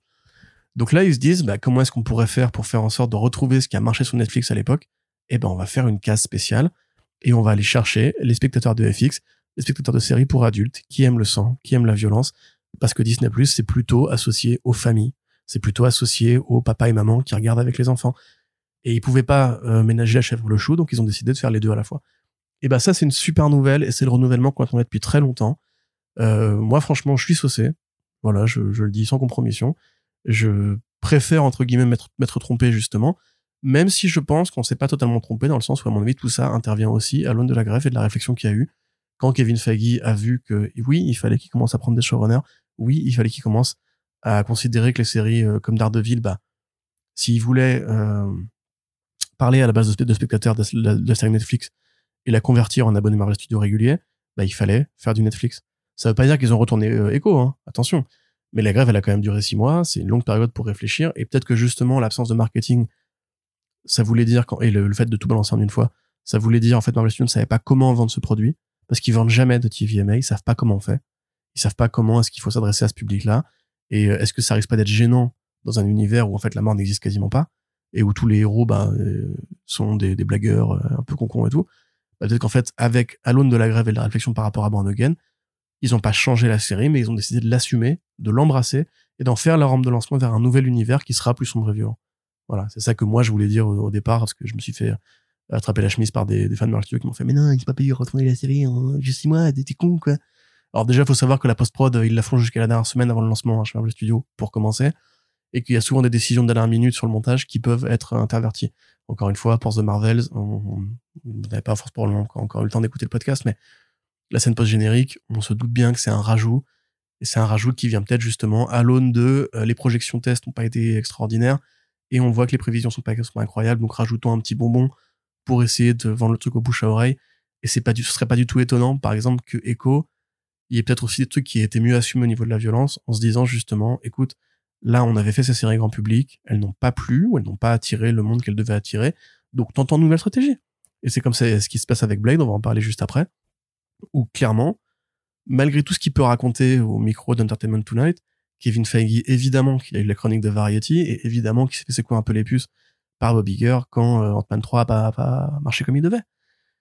Et, c'est tout, c'est juste normal en fait, c'est ce qu'on dit depuis des années aussi. Il, fallait que Marvel Studios prenne une tarte dans la gueule pour réagir, parce que tant que tu fais une formule et qu'elle fonctionne et qu'elle ramène des centaines de millions de dollars, etc., quel intérêt tu as à te remettre en question?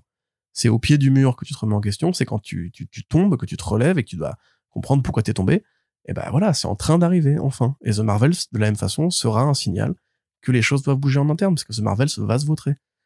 Et c'est tout. C'est voilà, on, peut dire c'est pas juste parce que c'est pas un film qui mérite de se vautrer.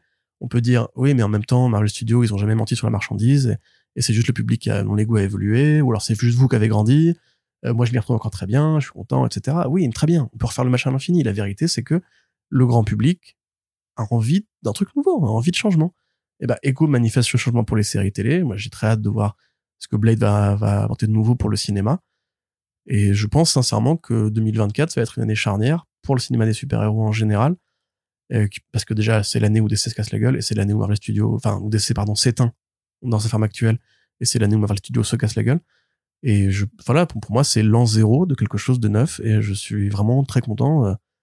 En tant que fan de la ligne Street de d'avoir découvert ce trailer et de me dire putain merde comme s'il nous avait écouté entre guillemets comme si enfin toute cette part du public qui dit depuis des années mais non je veux pas que je veux pas avoir un Daredevil poupie moi. Moi je veux pas un Daredevil qui fait des blagues avec she moi je veux un Daredevil qui pète des gueules et qui est traumatisé et, qui est comme chez Bendis quoi. Putain de merde. Et donc ça c'est pas impossible de le faire et la preuve c'est en train d'arriver.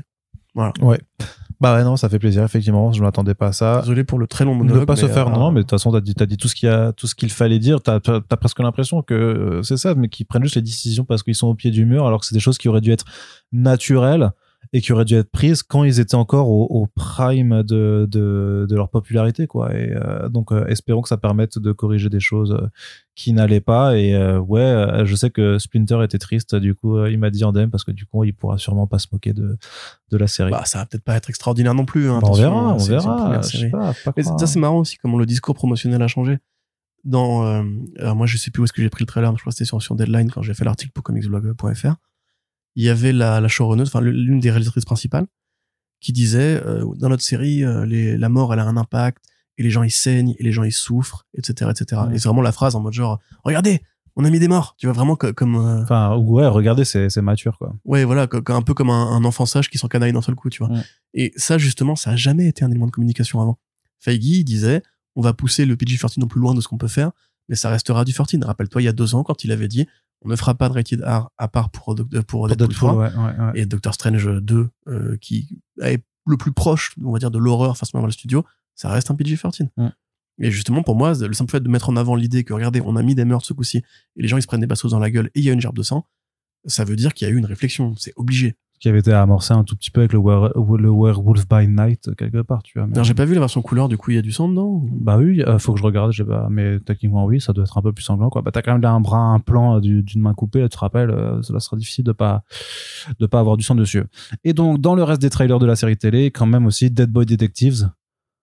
Je sais pas ce que t'en as pensé. Donc euh, cette euh, série HBO Max euh, chapeautée par Berlanti qui a été reprise par euh, Netflix, Mm, mm, mm. qui profite d'ailleurs du trailer pour vraiment le vendre comme un euh, produit Oui. Sandman Universe qui est sur pas le très étonnant. oui, non, pas du tout, non, mais qui est très, très logique vu que ceux qui ont The Sandman. À voir, par contre, dans les faits, s'ils ont effectivement retouché des trucs dans la prod pour essayer de, de- d'avoir un lien, ne serait-ce qu'un caméo avec la série mère principale. Moi, j'ai un petit peu des doutes puisque les projets n'ont pas été pensés du tout pour être sur le même canal et tout ça. Mais Non. pourquoi pas? En tout cas, la formule, elle suit vraiment ce qu'on connaît de ces personnages qui est apparu donc dans The Sandman 25 à l'époque, c'est euh, donc Edwin et euh, Charles qui sont deux gamins euh, adolescents qui sont morts dans, leur internat après s'être fait boulier la gueule bien comme il faut. Et sauf que ils se décident en fait de rester sur Terre pour mener des enquêtes. Donc c'est vraiment version lugubre un petit peu des enquêteurs adolescents à la Enola Holmes. Ça, c'est ce que tu dis à chaque fois. C'est une bonne formule à, à- réitérer. La série a l'air tout à fait sympathique dans ce côté, euh, effectivement, bah, Enola Holmes, mais en version plus fantastique. Quoi. Ouais, même un peu Doom Patrolien. Ouais, euh, très Doom Patrolien. Par contre, on sent que c'est le Berlanti de Doom Patrol. tout, Ouais, Ouais, ouais, puis ces, ces éclairages qui m'ont fait Doom Patrol. puis c'est très bizarre. Il y a plein de petits, de petits moments où c'est, weird. euh, tu sens que ça s'est tourné vers le weird, quoi. Oui, je, je pense que le lien qu'ils feront, le, qui sera le plus évident, ce serait s'ils mettent Kirby Howell Baptiste euh, dans le rôle de la mort, pour canoniser l'idée que ça appartient bien à Ah ouais, carrément, ce serait, sympa. Parce que la mort, elle était super dedans en plus. Donc, euh, En fait, techniquement, voilà, les, les deux échappent, restent sur Terre en échappant à la mort et au regard de la mort qui, euh, au départ, les laisse partir parce que euh, bah, les, deux lui cassent les couilles, on va dire. Et ensuite, après, bah, elle se décide quand même de les ramener parce que c'est pas très cool. Ça fait vraiment taré. Euh, c'est pas aussi. Enfin, ça ressemble pas vraiment du tout du coup au travail de Mark Buckingham, qui, qui, donc, qui reste la base euh, thématique parce que le personnage de Crystal Palace apparaît dans le volume de, de Buckingham, Ouais. qui est beaucoup plus esthétique, euh, beaucoup plus Neil Gaimanien que ce qu'on voit là. Mais encore une fois, Doom Patrol s'est arrêté et c'était peut-être l'une des meilleures séries de, euh, de Berlanti, en tout cas l'une des plus des plus libérées dans sa tonalité Délivrée. et, et son envie de hein? Libéré, délivré. Oui, voilà. Et euh, dans son envie de justement de, de s'amuser avec les idées un peu folles de Grant Morrison, là il y a clairement de ça aussi. C'est grosso modo ce à quoi je m'attendais personnellement. Je suis assez confiant, euh, même si on n'aura pas du coup l'aspect plus sérieux des Dead Boys. Et en même temps, je dis ça, il y a quand même un volume entier des Dead Boys qui est dessiné façon manga, et vraiment manga euh, caricature chibi et tout. Donc c'est peut-être déjà un concept que DC savait comment manipuler pour le rendre plus ou moins euh, plus ou moins sérieux. Enfin, le volume de Brubaker et et oh là, aide-moi, Granville, Brian Talbot, qui était vachement sérieux. Le volume de, de Jill Thompson qui était plus délirant, et le volume de, de Buckingham qui fait très vertigo. Donc c'est déjà une équipe qui, oui, est assez polymorphe en vérité. Moi, franchement, je suis ouais, je suis pas mécontent de ce que j'ai vu. Très bien. Ouais, moi, pareil, hein, pareil, pareil, pareil. Tu vas pouvoir lire ces, ces trois volumes du coup. Toujours à, à l'occasion fait ça, ouais. co- comme on dit à chaque fois. Euh, du côté du cinéma, euh, le trailer de The Archies, donc euh, la version euh, bollywoodienne Ouais. du euh, de l'esprit Archie Comics, Oui, hein, oui. qui d'ailleurs fait plus Archie que Riverdale. Complètement.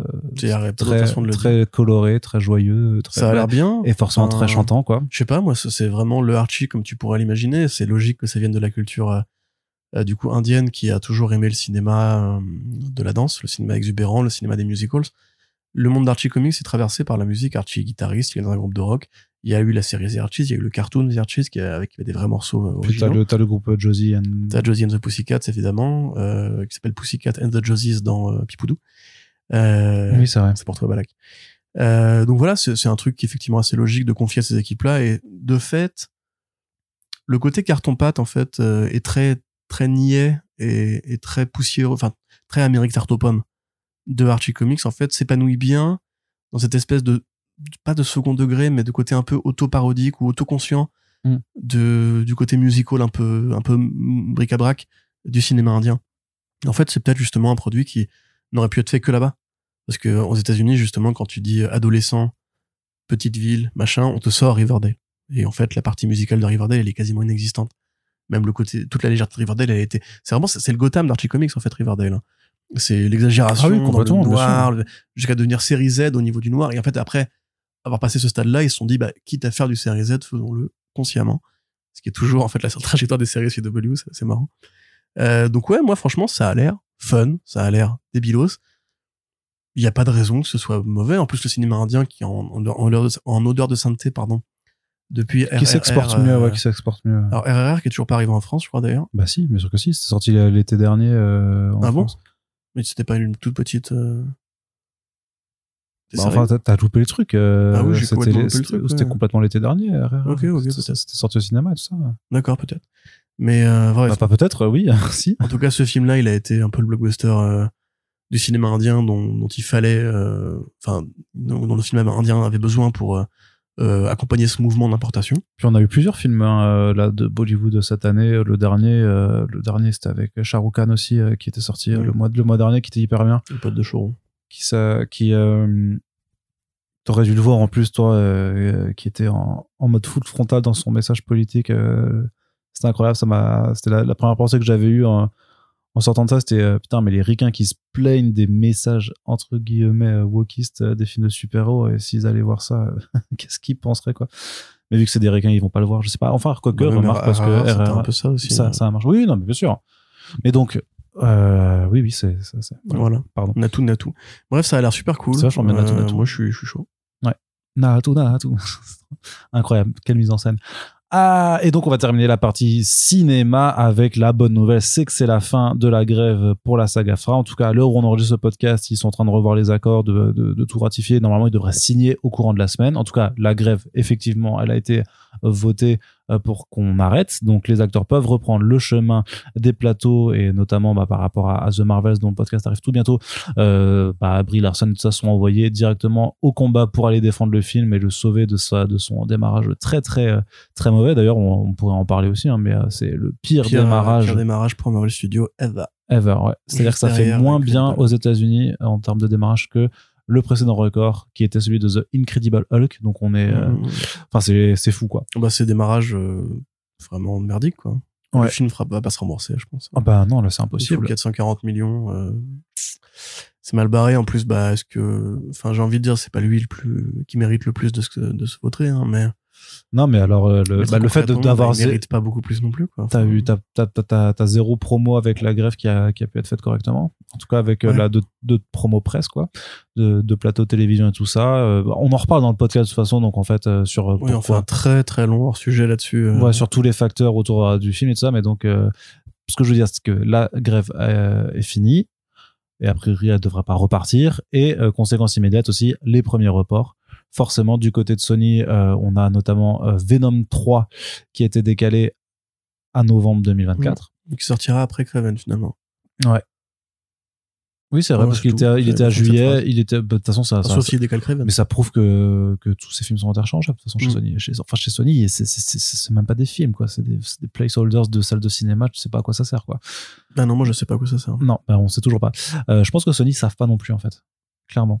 Clairement, ils savent pas. Et donc, Marvel Studios aussi, qui, euh, eux modifient plus en profondeur les films parce qu'il y a en gros il y a tout qui passe à 2025 enfin il y a que Deadpool 3 qui est maintenu pour 2024 et qui passe de mai à juillet 2024 en conséquence de quoi Captain America New World Order il passe à février 2025 Qui apparemment pas l'air incroyable. qui apparemment a des problèmes de, ouais, de gros reshoot euh, à faire. Euh, donc euh, Blade, il est repoussé. De toute façon, il avait encore rien de truc. Il devait partir en, en- oh, pardon, en pré-production, mais enfin, il y a tout qui s'est. De toute façon, The Blade, c'est un chantier pas possible. Donc, a priori, c'est quand même novembre 2025. Et l'autre film, rappelle-moi, c'est lequel? Zut, je ne l'ai plus. Mais, je sais pas. Je... Thunderbolts? Thunderbolts, Thunderbolts, mais oui, les, Ça, je l'avais sans regarder l'écran. ouais, les Thunderbolts aussi, euh, dont on sait pas grand chose pour le moment. Et dont euh, je me fous complètement, personnellement. bah, vu que le, J'ai vraiment pas envie de voir ce bah, film. le roster est pas Ouais, excitant, non. quoi. Et puis là, en plus, c'est en train de devenir Bah. canonique dans l'univers Marvel que, en fait, c'est, c'est ça maintenant les Thunderbolts, t'as envie de dire, mais vous avez pas compris le concept? Enfin, Après, pareil, profiter de la grève pour faire un Thunderbolts vraiment vénère et en faire la réponse Rated R à The Suicide Squad, ça peut être rigolo, tu vois. Après, ce sera toujours compliqué parce que Mhm. c'est des personnages qui ont tous vécu. ça coûte plus cher que faire Blade, hein, euh, de faire Thunderbolts quand même. Parce que c'est pas mal d'acteurs qui sont déjà en contrat depuis très longtemps. Florence Pugh, elle demande du pognon quand même. Bah, David. Harbour aussi. Bah, c'est euh, très bien, on l'a fait crever. Oh, c'est dur. On les fait crever, ces personnages, au début, voilà. Vous vous demandez du pognon. Non, ce que je dis. Bah, qui fera l'accent russe oui, mais attends, The, Su- The Suicide Squad aussi, euh, c'était euh, du, un bête de casting. tu vautré. vois. C'est Oui, mais à cause du Covid. euh, Oui, mais pas- ça, euh, bah, qui, qui, qui peut dire s'il aurait marché sans le Covid, tu vois Oh, bah, sans le Covid et sans la stratégie à Day One de, Jason Killer, tu peux être sûr que ça aurait été différent. Bob Iger, il a dit, on prend plus de risques maintenant. Je sais pas, moi je vois bien comme un gros truc PG-13 à la con, vraiment genre Avengers avec des flingues. J'ai vraiment pas envie de voir ce film, vraiment pas envie. Bref. Euh, Mais donc voilà, c'est les gros décalages euh, de, à 2025. Donc 2024, ça va être une année très spéciale. Secret Wars sortira en 2041. Ouais, très certainement. Non, mais par contre, tu vois, pour, pour le coup, avec ces, ces décalages tout ça, parce que du côté de DC, bon, on aura Joker, Folie à deux, mais en termes de super-héros euh, mainstream, il y aura rien. Ouais. L'année prochaine. Et Joker, ah, je crois que c'est en octobre, hein, donc euh, c'est-à-dire que vraiment, on aura euh, zéro contenu Warner au quoi. cinéma, quoi. Oui, mais je dirais en cinéma. Ouais, ouais, bien sûr. Et Même bah, il y aura Pingouin, c'est tout. Il y aura Pingouin, Lois et Clark et. Enfin, Superman et Lois. euh. Non, il y aura d'autres trucs parce que tu auras Prime Video, euh, Batman. Ah Cape- oui, mais t'as raison. Et avec Batman Cape Crusader. Ouais, peut-être, euh, bah, t'auras Noonan aussi. euh. Ouais, ouais. Non, non, t'auras des trucs quand même. Hein. Ça, ça sera pas une année sans, sans contenu d'essai, mais je te- là, je te parle que de cinéma, donc restons sur le cinéma.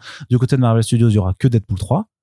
Et alors, t'auras quand même, a priori, Madame Web et Craven chez Sony, mais en gros, ça va faire que quatre films sur l'année, ce qui est pas énorme par rapport, voilà, à ce qu'on a connu euh, les dernières années, quoi.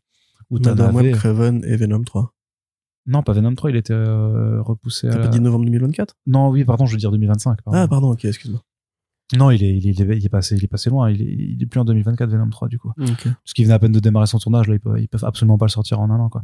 Ouais, ça va pas être là une grande année pour le cinéma. Enfin, de super-héros. Bah, je trouve, mais moi, je la trouve intéressante quand même, la perspective, parce que Deadpool 3, ça peut être sympa. Euh, Joker Folie à 2 sera sympa. Enfin, ça, les deux, ces deux projets-là peuvent être quand tellement même. différent de toute façon que ce sera au Oui, intéressant, quoi. Oui, ce sera intéressant. Et puis, les, bon, euh, Sony sera toujours de la merde, hein, a priori. Il n'y a pas de raison que ça change. Ou, euh, on ou, sait euh, jamais, ou on sait dans jamais. l'âge caché, dans l'âge cassé, pardon, donne au moins une fois l'heure tous les. Ouais. Bref.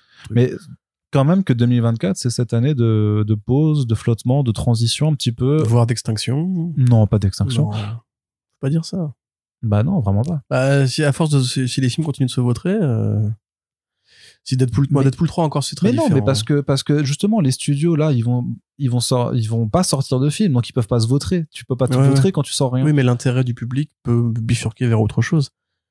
Là, tu sais, il y a un film Zelda qui a été annoncé. Demain, l'année prochaine, il y a encore beaucoup d'adaptations de manga. Ça, c'est vraiment ta façon de voir les choses. Que pour moi, c'est justement, c'est que tu prends un peu cet, instant de pause pour laisser les gens respirer et après tu dégaines le trailer bien branlé, justement pour qu'ils se réintéressent à ce que tu vas leur proposer. Tu vois ce que je veux dire? Oui, mais moi, je veux, enfin, théorie de Todd McFarlane euh, pendant le Covid qui disait les gens ils vont au comic shop parce qu'ils ont l'habitude d'y aller. S'ils perdent cette habitude-là, on sait pas s'ils la reprendront euh, après le Covid. Ma Barbenheimer a prouvé que s'ils veulent y aller, ils y vont aussi. Mais pas pour le, pas pour des super-héros, justement. Là, Bah, peut-être que. Guardians, euh, Guardians, ok. The Batman. Shazam 2, Black Adam. Oui, mais parce que c'est des films de The merde. Marvel, Parce- Ant-Man 3. Parce que c'est des films qui sont pas bons. Eh, on sait pas s'ils seront bons l'année prochaine, déjà, pour commencer.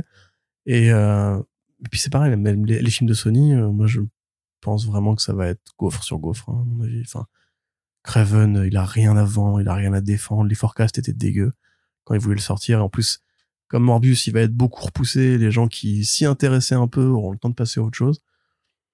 Madame Web, je sais pas, peut-être qu'il y a le charisme des actrices qui va faire le, le taf.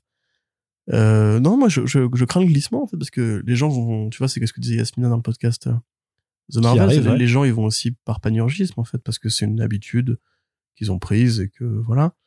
Effectivement, moi, je trouve ça bien de respirer, etc., mais le cinéma va pas, va pas s'arrêter en attendant que le studio reprenne son souffle. Euh, et peut-être qu'en fait, il va, il va y avoir d'autres nouvelles, tendances qui vont arriver, ou qui vont se confirmer, ou, ou qu'en fait, euh, les gens vont se dire, bah, finalement, c'est pas, pas si mal de vivre dans un monde sans Marvel Studios, en fait. Et peut-être que, je sais pas, hein, je veux pas encore une fois faire une, une prophétie euh, pessimiste ou quoi, mais euh, il aurait peut-être fallu qu'ils aient une victoire en fait maintenant pour être sûr au moins de pouvoir revenir dans les bonnes conditions. Bah, Guardians, Même si Deadpool 3 sera une ouais, The Guardians effectivement, mais Guardians c'est l'acteur de James Gunn qui est à la concurrence. Maintenant, c'est compliqué quand même de déconnecter le film de James Gunn, tu vois, c'est pas Mm. c'est pas un film de Marvel Studios euh, comme les autres. Et Deadpool 3 non plus d'ailleurs. Parce que Deadpool 3 même s'il fonctionne, on pourrait se dire ouais, mais c'est le dernier né de la Fox. Il fonctionne parce que Hugh Jackman il est revenu qu'il a enfin ce putain de costume jaune. Oui, oui, oui. Voilà. Et en plus, c'est un film qui va affronter, embrasser même le- la mort de l'univers Fox. Euh, je sais pas quels éléments de Marvel Studios ils vont mettre dedans, parce qu'il y aura une pause générique où il va serrer la patte de je ne sais pas quel héros Marvel pour dire ça y est, maintenant je suis canonique. On verra bien, mais même s'il fonctionne, ce sera le succès de Ryan Reynolds, ce sera, le succès de Deadpool et les adieux aux anciens X-Men, même si, encore une fois, c'est un autre débat. Euh, donc voilà, moi je, je sais pas en fait euh, si c'est tant que ça une bonne nouvelle. J'ai l'impression en fait que vraiment, si jamais Joker par exemple, c'est un cas très particulier, euh, Deadpool 3 c'est un cas très particulier, et les films de, de Sony je les vois pas intéresser grand monde de toute façon. Peut-être qu'effectivement il serait euh, intéressant de voir en 2025 si le public est encore prêt à se réinvestir dans ces, dans ces Bien. œuvres-là, tu vois. James Gunn, Superman.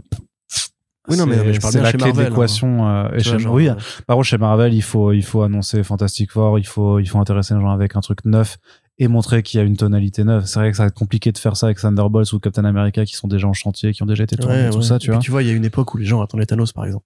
Les gens, ils voyaient Thanos qui met son putain Oui. de gant à la fin de of Ultron. Là, qui attend le retour de Kang le Conquérant Tout le monde s'en fout. Surtout que tout le monde s'en bat les couilles. Ils ont raté. Point. Mais De toute façon, ils l'ont fait crever moi, à à leur fois. place, même je réécrirais. tout. Ils l'ont fait disparaître à chaque fois, de toute Voilà. façon.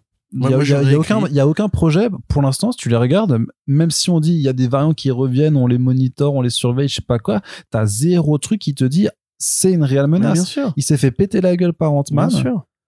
Et, euh, et ça. Et, et rappelle-toi des, des Loki, de il n'y a script, pas de. les faux leaks d'incident. de script de Black Panther 2 où il disait, euh, en plus de Namor, il y aura peut-être une scène post-générique avec Doctor Doom et tout. Non, Et à l'époque, non mais à l'époque, non mais c'est n'importe quoi parce que c'est faux. Mais à l'époque, les gens disaient bah au moins ce serait un truc pour enthousiasmer parce que c'est pas ce que ce qu'a donné euh, Jonathan Majors dans euh, dans Loki saison 1 ou dans euh, Ant-Man 3 qui les gens ils vont s'accrocher. Même Loki saison 2. qui ça- attend la bataille finale avec Kang? Il s'est fait poutrer par des fourmis. Enfin tout le monde s'en fout, je suis désolé, tout le monde s'en fout. Réécrivez-moi ça, réécrivez vous avez le temps. Réécrivez le plan, virez le truc. Voilà, c'est Kang ça ça n'a pas pris. C'est trop tard et en plus l'acteur euh, on sait pas s'il sera encore euh, en liberté Ouais, ça. 2024. Donc euh, désolé les gars, mais là il faut changer le fusil d'épaule. Pareil, encore une fois, au pied du mur, tu dis mais attends, est-ce qu'on n'a pas des vrais grands vilains comme Magneto, comme Doctor Doom, Et des acteurs. voilà, des acteurs euh, qui pourraient être euh, de meilleure facture que cette pauvre pathétique tentative de faire une adaptation comme le Conquérant.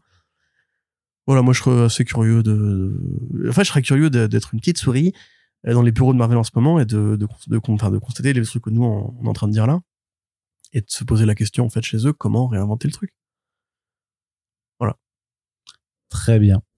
Eh bien, on en a terminé sur ce podcast. Euh, voilà, comme d'habitude, à la fin, on vous dit que si vous appréciez le travail que l'on fournit avec ces émissions, ben l'important c'est vraiment de le faire savoir euh, en partageant sur les réseaux sociaux.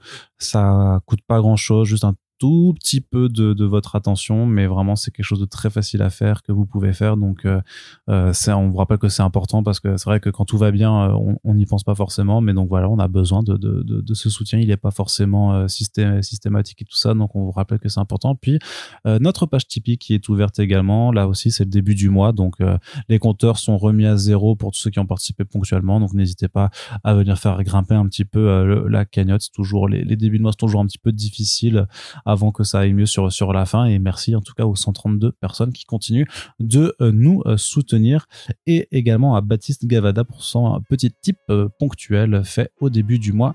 Merci à toutes et tous de nous avoir écoutés, puis on se dit à très bientôt pour le prochain podcast. Salut Salut